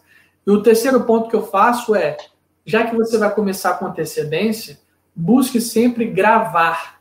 Gravar, faça vídeos. Há casos aí que viralizam na internet da, da, de que o homem escondeu, escondeu o celular no armário e a mulher estava batendo, estava se batendo, olha só. Ela pegou um, ela pegou um cinto e começou a bater nela mesmo e começou a gritar, falando: "Para de me bater, para de me bater". E ele com o celular filmando na mão e com o outro celular é, no armário, falando: "Eu não tô te batendo, para com isso, para, é, eu não tô te batendo, para de ficar gritando assim". ela se tranca no banheiro e começa a se bater. Tudo para poder falar que ele que estava batendo nela. Olha o nível das coisas, entendeu? Então, por isso que eu falo, sempre grave, sempre esconda o seu celular e ponha para gravar. Comece com antecedência, entendeu? Outra coisa que eu faço é, juntando, juntando todas essas provas, tanto mensagem, ata notarial, vídeo, testemunha, faça um boletim de ocorrência. Ah, mas não vai dar em nada, o policial não vai acreditar em mim. Cara, você consegue fazer um boletim de ocorrência online, sem sair de casa hoje em dia, anexando suas provas, tudo bonitinho. E o que, que você quer? O que? Você quer o, você quer o título, você quer o papel do boletim de ocorrência. Você vai poder imprimir na sua casa e vai poder muito bem utilizar em um processo judicial depois. Outro ponto que eu falo, se for o caso de divórcio, ingresse com o divórcio primeiro do que ela. Por quê? Porque a partir do momento que você está com essas provas, que é você que ingressa com ação de divórcio, você dá a entender é, para o juiz que é você que não aguenta mais. Porque 75% dos casos do divórcio no Brasil, quem começa é a mulher, no, no judicial. Quem começa é a mulher. Então, a partir do momento que o homem que entra, gente, não dá mais, é, que ele fala não dá mais por causa disso, você traz essas provas, você ganha uma força probante muito forte, é, meio que inconsciente, entendeu? Que você traz ao juiz falando, olha só, ela tá me xingando, ela tá falando que eu não vou ver meus filhos, eu tenho uma filmagem aqui e eu não quero mais é, falar com ela, entendeu? E também é interessante que você ingresse com essa questão da ação de divórcio. E último ponto aqui, que eu recomendo que as pessoas muitas vezes esquecem, mas é que os homens também têm direito a medidas protetivas. Elas não são as mesmas que a da Lei Maria da Penha, só que elas não são tão automáticas quanto no caso da Lei Maria da Penha, porque no caso da Lei Maria da Penha é uma coisa um pouco automática, ela fala que é e é, e se não for, depois é ela que se resolve na justiça. Só que no caso do homem, ele vai ter que provar o porquê que, você, que ele quer essa medida protetiva, se é tão urgente assim. Só que com todas essas provas que eu falei, de vídeo, de mensagem, de voz, de ata notarial, e com um bom advogado, é impossível praticamente do juiz negar essa medida protetiva para te defender, entendeu? Não só você, como também seus filhos. Então, é, ingresse com divórcio e, no, do, e na mesma ação de divórcio, você pode pedir a medida protetiva, mesmo sendo homem, mesmo ela sendo mulher, exatamente para evitar é, esse, esse tipo de situação. Só por último aqui que eu lembrei de mais uma, é, a depender do caso concreto também, se você não puder é, até contratar um advogado, por mais que você, caso você não possa contratar um advogado, você tem que procurar uma defensoria pública, mas em todo caso é possível que você utilize desse instrumento jurídico sem ser advogado, você pode utilizar de um habeas corpus preventivo. O que é o habeas corpus preventivo? É um salvo-conduto que nós chamamos, que é você, com todas essas provas que você tem, que eu já falei aqui, você pega e ingressa com um habeas corpus preventivo. Por quê? Porque amanhã ou depois, ou logo depois que ela perceber que você entrou com a ação de divórcio, ela vai querer correr para a delegacia para poder alegar a Lei Maria da Penha indevidamente. A partir daí, você já tem. Só que se você já entrou com um habeas corpus preventivo, se a polícia manda, se a polícia for lá fazer a medida protetiva contra você, você já tem a ordem judicial falando, amigo, eu não vou ser preso, porque o juiz falou, o juiz já analisou o meu processo, já analisou as minhas provas e eu não vou ser preso. E você não tem ordem para me prender. E aí o policial não vai poder fazer nada, porque ele vai estar com uma ordem judicial ali na frente dele, ele não vai poder fazer nada e vai ter que voltar para casa. Mas aí você vai ter que estar tá, tá com, com essas provas é, todas colhidas. E por isso que eu falo, com essa antecedência, entendeu? Entendi perfeitamente, doutor. Vem cá, estamos com duas horas e 15 minutos. Você acha que nós conseguimos abranger tudo que estava no nosso pacote ou faltou alguma coisa? Acho que abrangemos bastante coisa. Acho que consegui falar, falarmos bem, assim. Certo, certo. Várias dúvidas. Tem uns caras fazendo umas perguntas sobre, garo... É, sobre é, é, é, transmulher, tá ligado? Para falar o termo politicamente correto. É, Mas eu acho que aqui é um canal de macho, né? Falar de transmulher é uma coisa estranha aqui, então. Mas as, as leis aí também aplicam igual, né? Uma transmulher seria considerada mulher ou seria considerada, seria considerada uma mulher? Que é isso? Mas não pode ser isso. Tá bom, desisto. tá certo. Mas quem que considera uma transmulher mulher? Esse é o problema, cara. Entendeu? Isso eu não tô é... entendendo. É, hoje em dia tá, tá se utilizando aquela questão do da alta alegação, né? Se ela fala que é, então porque é. Mas assim, a essa questão da, da, da de realmente mudar o corpo, né? É, há questões biológicas, há questões é, de, de todos os gêneros de tomar hormônio, etc. Né? Mas é, tem essa questão do, da questão social, né? Da, da, de se alegar mulher socialmente, se a, se a pessoa quiser chegar lá, se o João amanhã quiser falar que é Maria, ele vai no cartório e pede para mudar é, o nome. E é isso aí. Perfeito. Então é isso, gente. Vocês que têm o mau gosto né, e gostam de ficar com essas coisas, né? É, vai lá, mano. Né, você, tá certo? Não, tenho, não vou falar que eu penso, se eu falar que eu penso, estou ferrado, mano. É, tomei, ele falou que tinha todas essas provas e tomou, tomou um aumento de 39% para 100% na pensão, só porque pedia a guarda compartilhada. Tem hora que o cara dá azar também, né? Qual que é o azar de o cara encontrar um juiz, um promotor, cara? Isso, isso acontece muito, de repente. Existe uma diferença entre, entre um, uma, uma, juiz, um juiz, uma juíza, mas tudo, tudo também é, depende. De repente tem uma juíza que ela, que ela faz o trabalho dela certo. É assim que funciona? É questão de sorte? Olha, tem uma questão de sorte sim, tá bom? Não tem como negar que é uma questão de sorte sim. Tem uma pesquisa feita na Itália que fala que a, a questão dos juízes muda até se, se é antes ou depois deles, deles, é, deles almoçarem. Se ele tá com pressa para poder ir almoçar logo, ele pega e dá uma decisão assim, a pior, e se depois do almoço ele tá mais tranquilo, ele dá uma decisão mais suave. Então, assim, e também já foi provado que homens e mulheres decidem de maneira diferente, porque eles pensam de maneira diferente também. Então Você aí. a aparência, tava... né? Tem é, aparência também, tá... se for bonita ou feia também, tem isso, né? Sim, também tem essa questão de quem é a pessoa, né? Se aparenta ter mais dinheiro ou menos dinheiro, e por causa disso ser aplicado mais ou menos.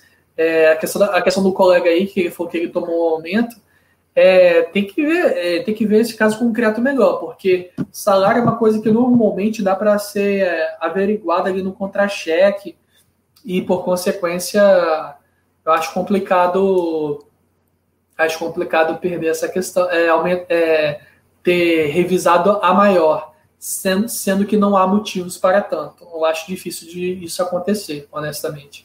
Mas é, se, se ele ganhou um aumento ali, entendeu? Fica mais difícil. Mas a guarda compartilhada, que é o que ele estava buscando, é a regra do ordenamento e é bem possível dele conseguir sim a guarda compartilhada no aqui na justiça no Brasil, porque é a regra do ordenamento.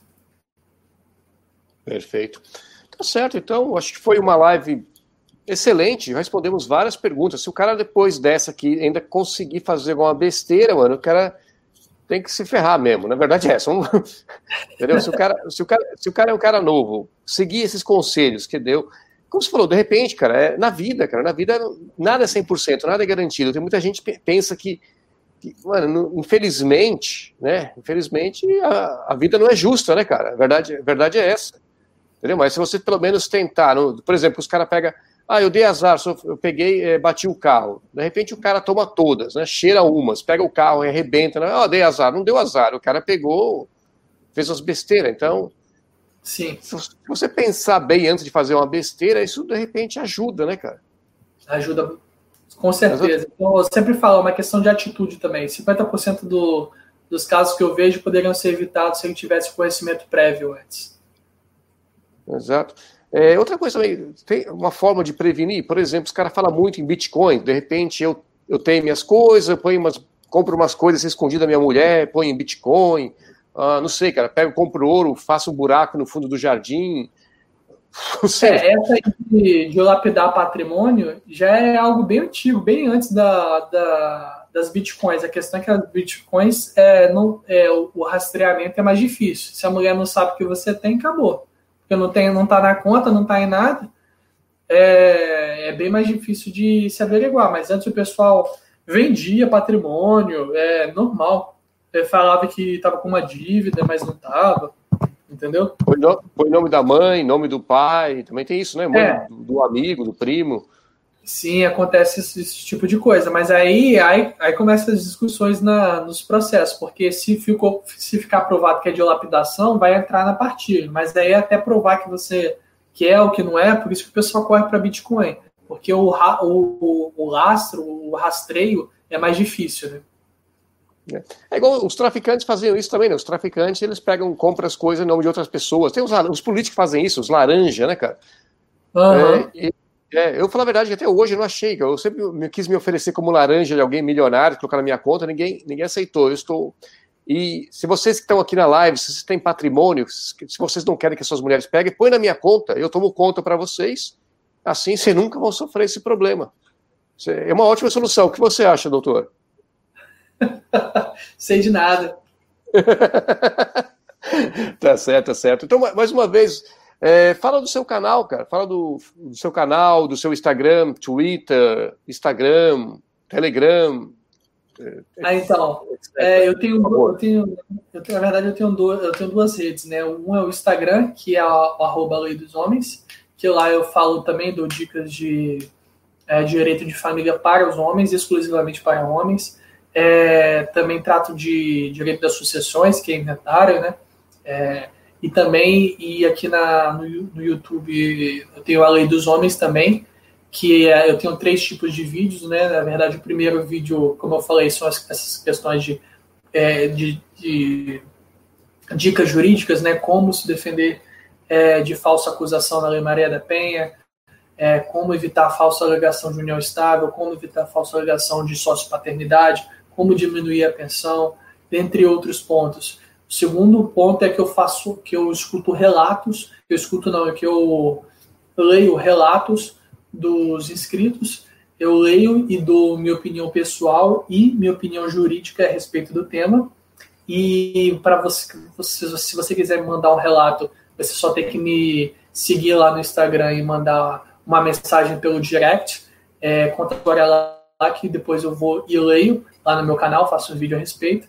E o terceiro ponto são esses vídeos de gente famosa, questões jurídicas, cantor, jogador de futebol, é, todo mundo todo mundo aí com questões é, pendentes aí na justiça, eu vou esclareço pontos de uma. Eu, eu, eu, pego as informações que a mídia dá e eu esclareço os principais pontos ali para elucidar, até para aconselhar muitos homens também. Então são basicamente esses dois canais, né? O Instagram, a Lei dos Homens, e o canal aqui no YouTube, a Lei dos Homens também.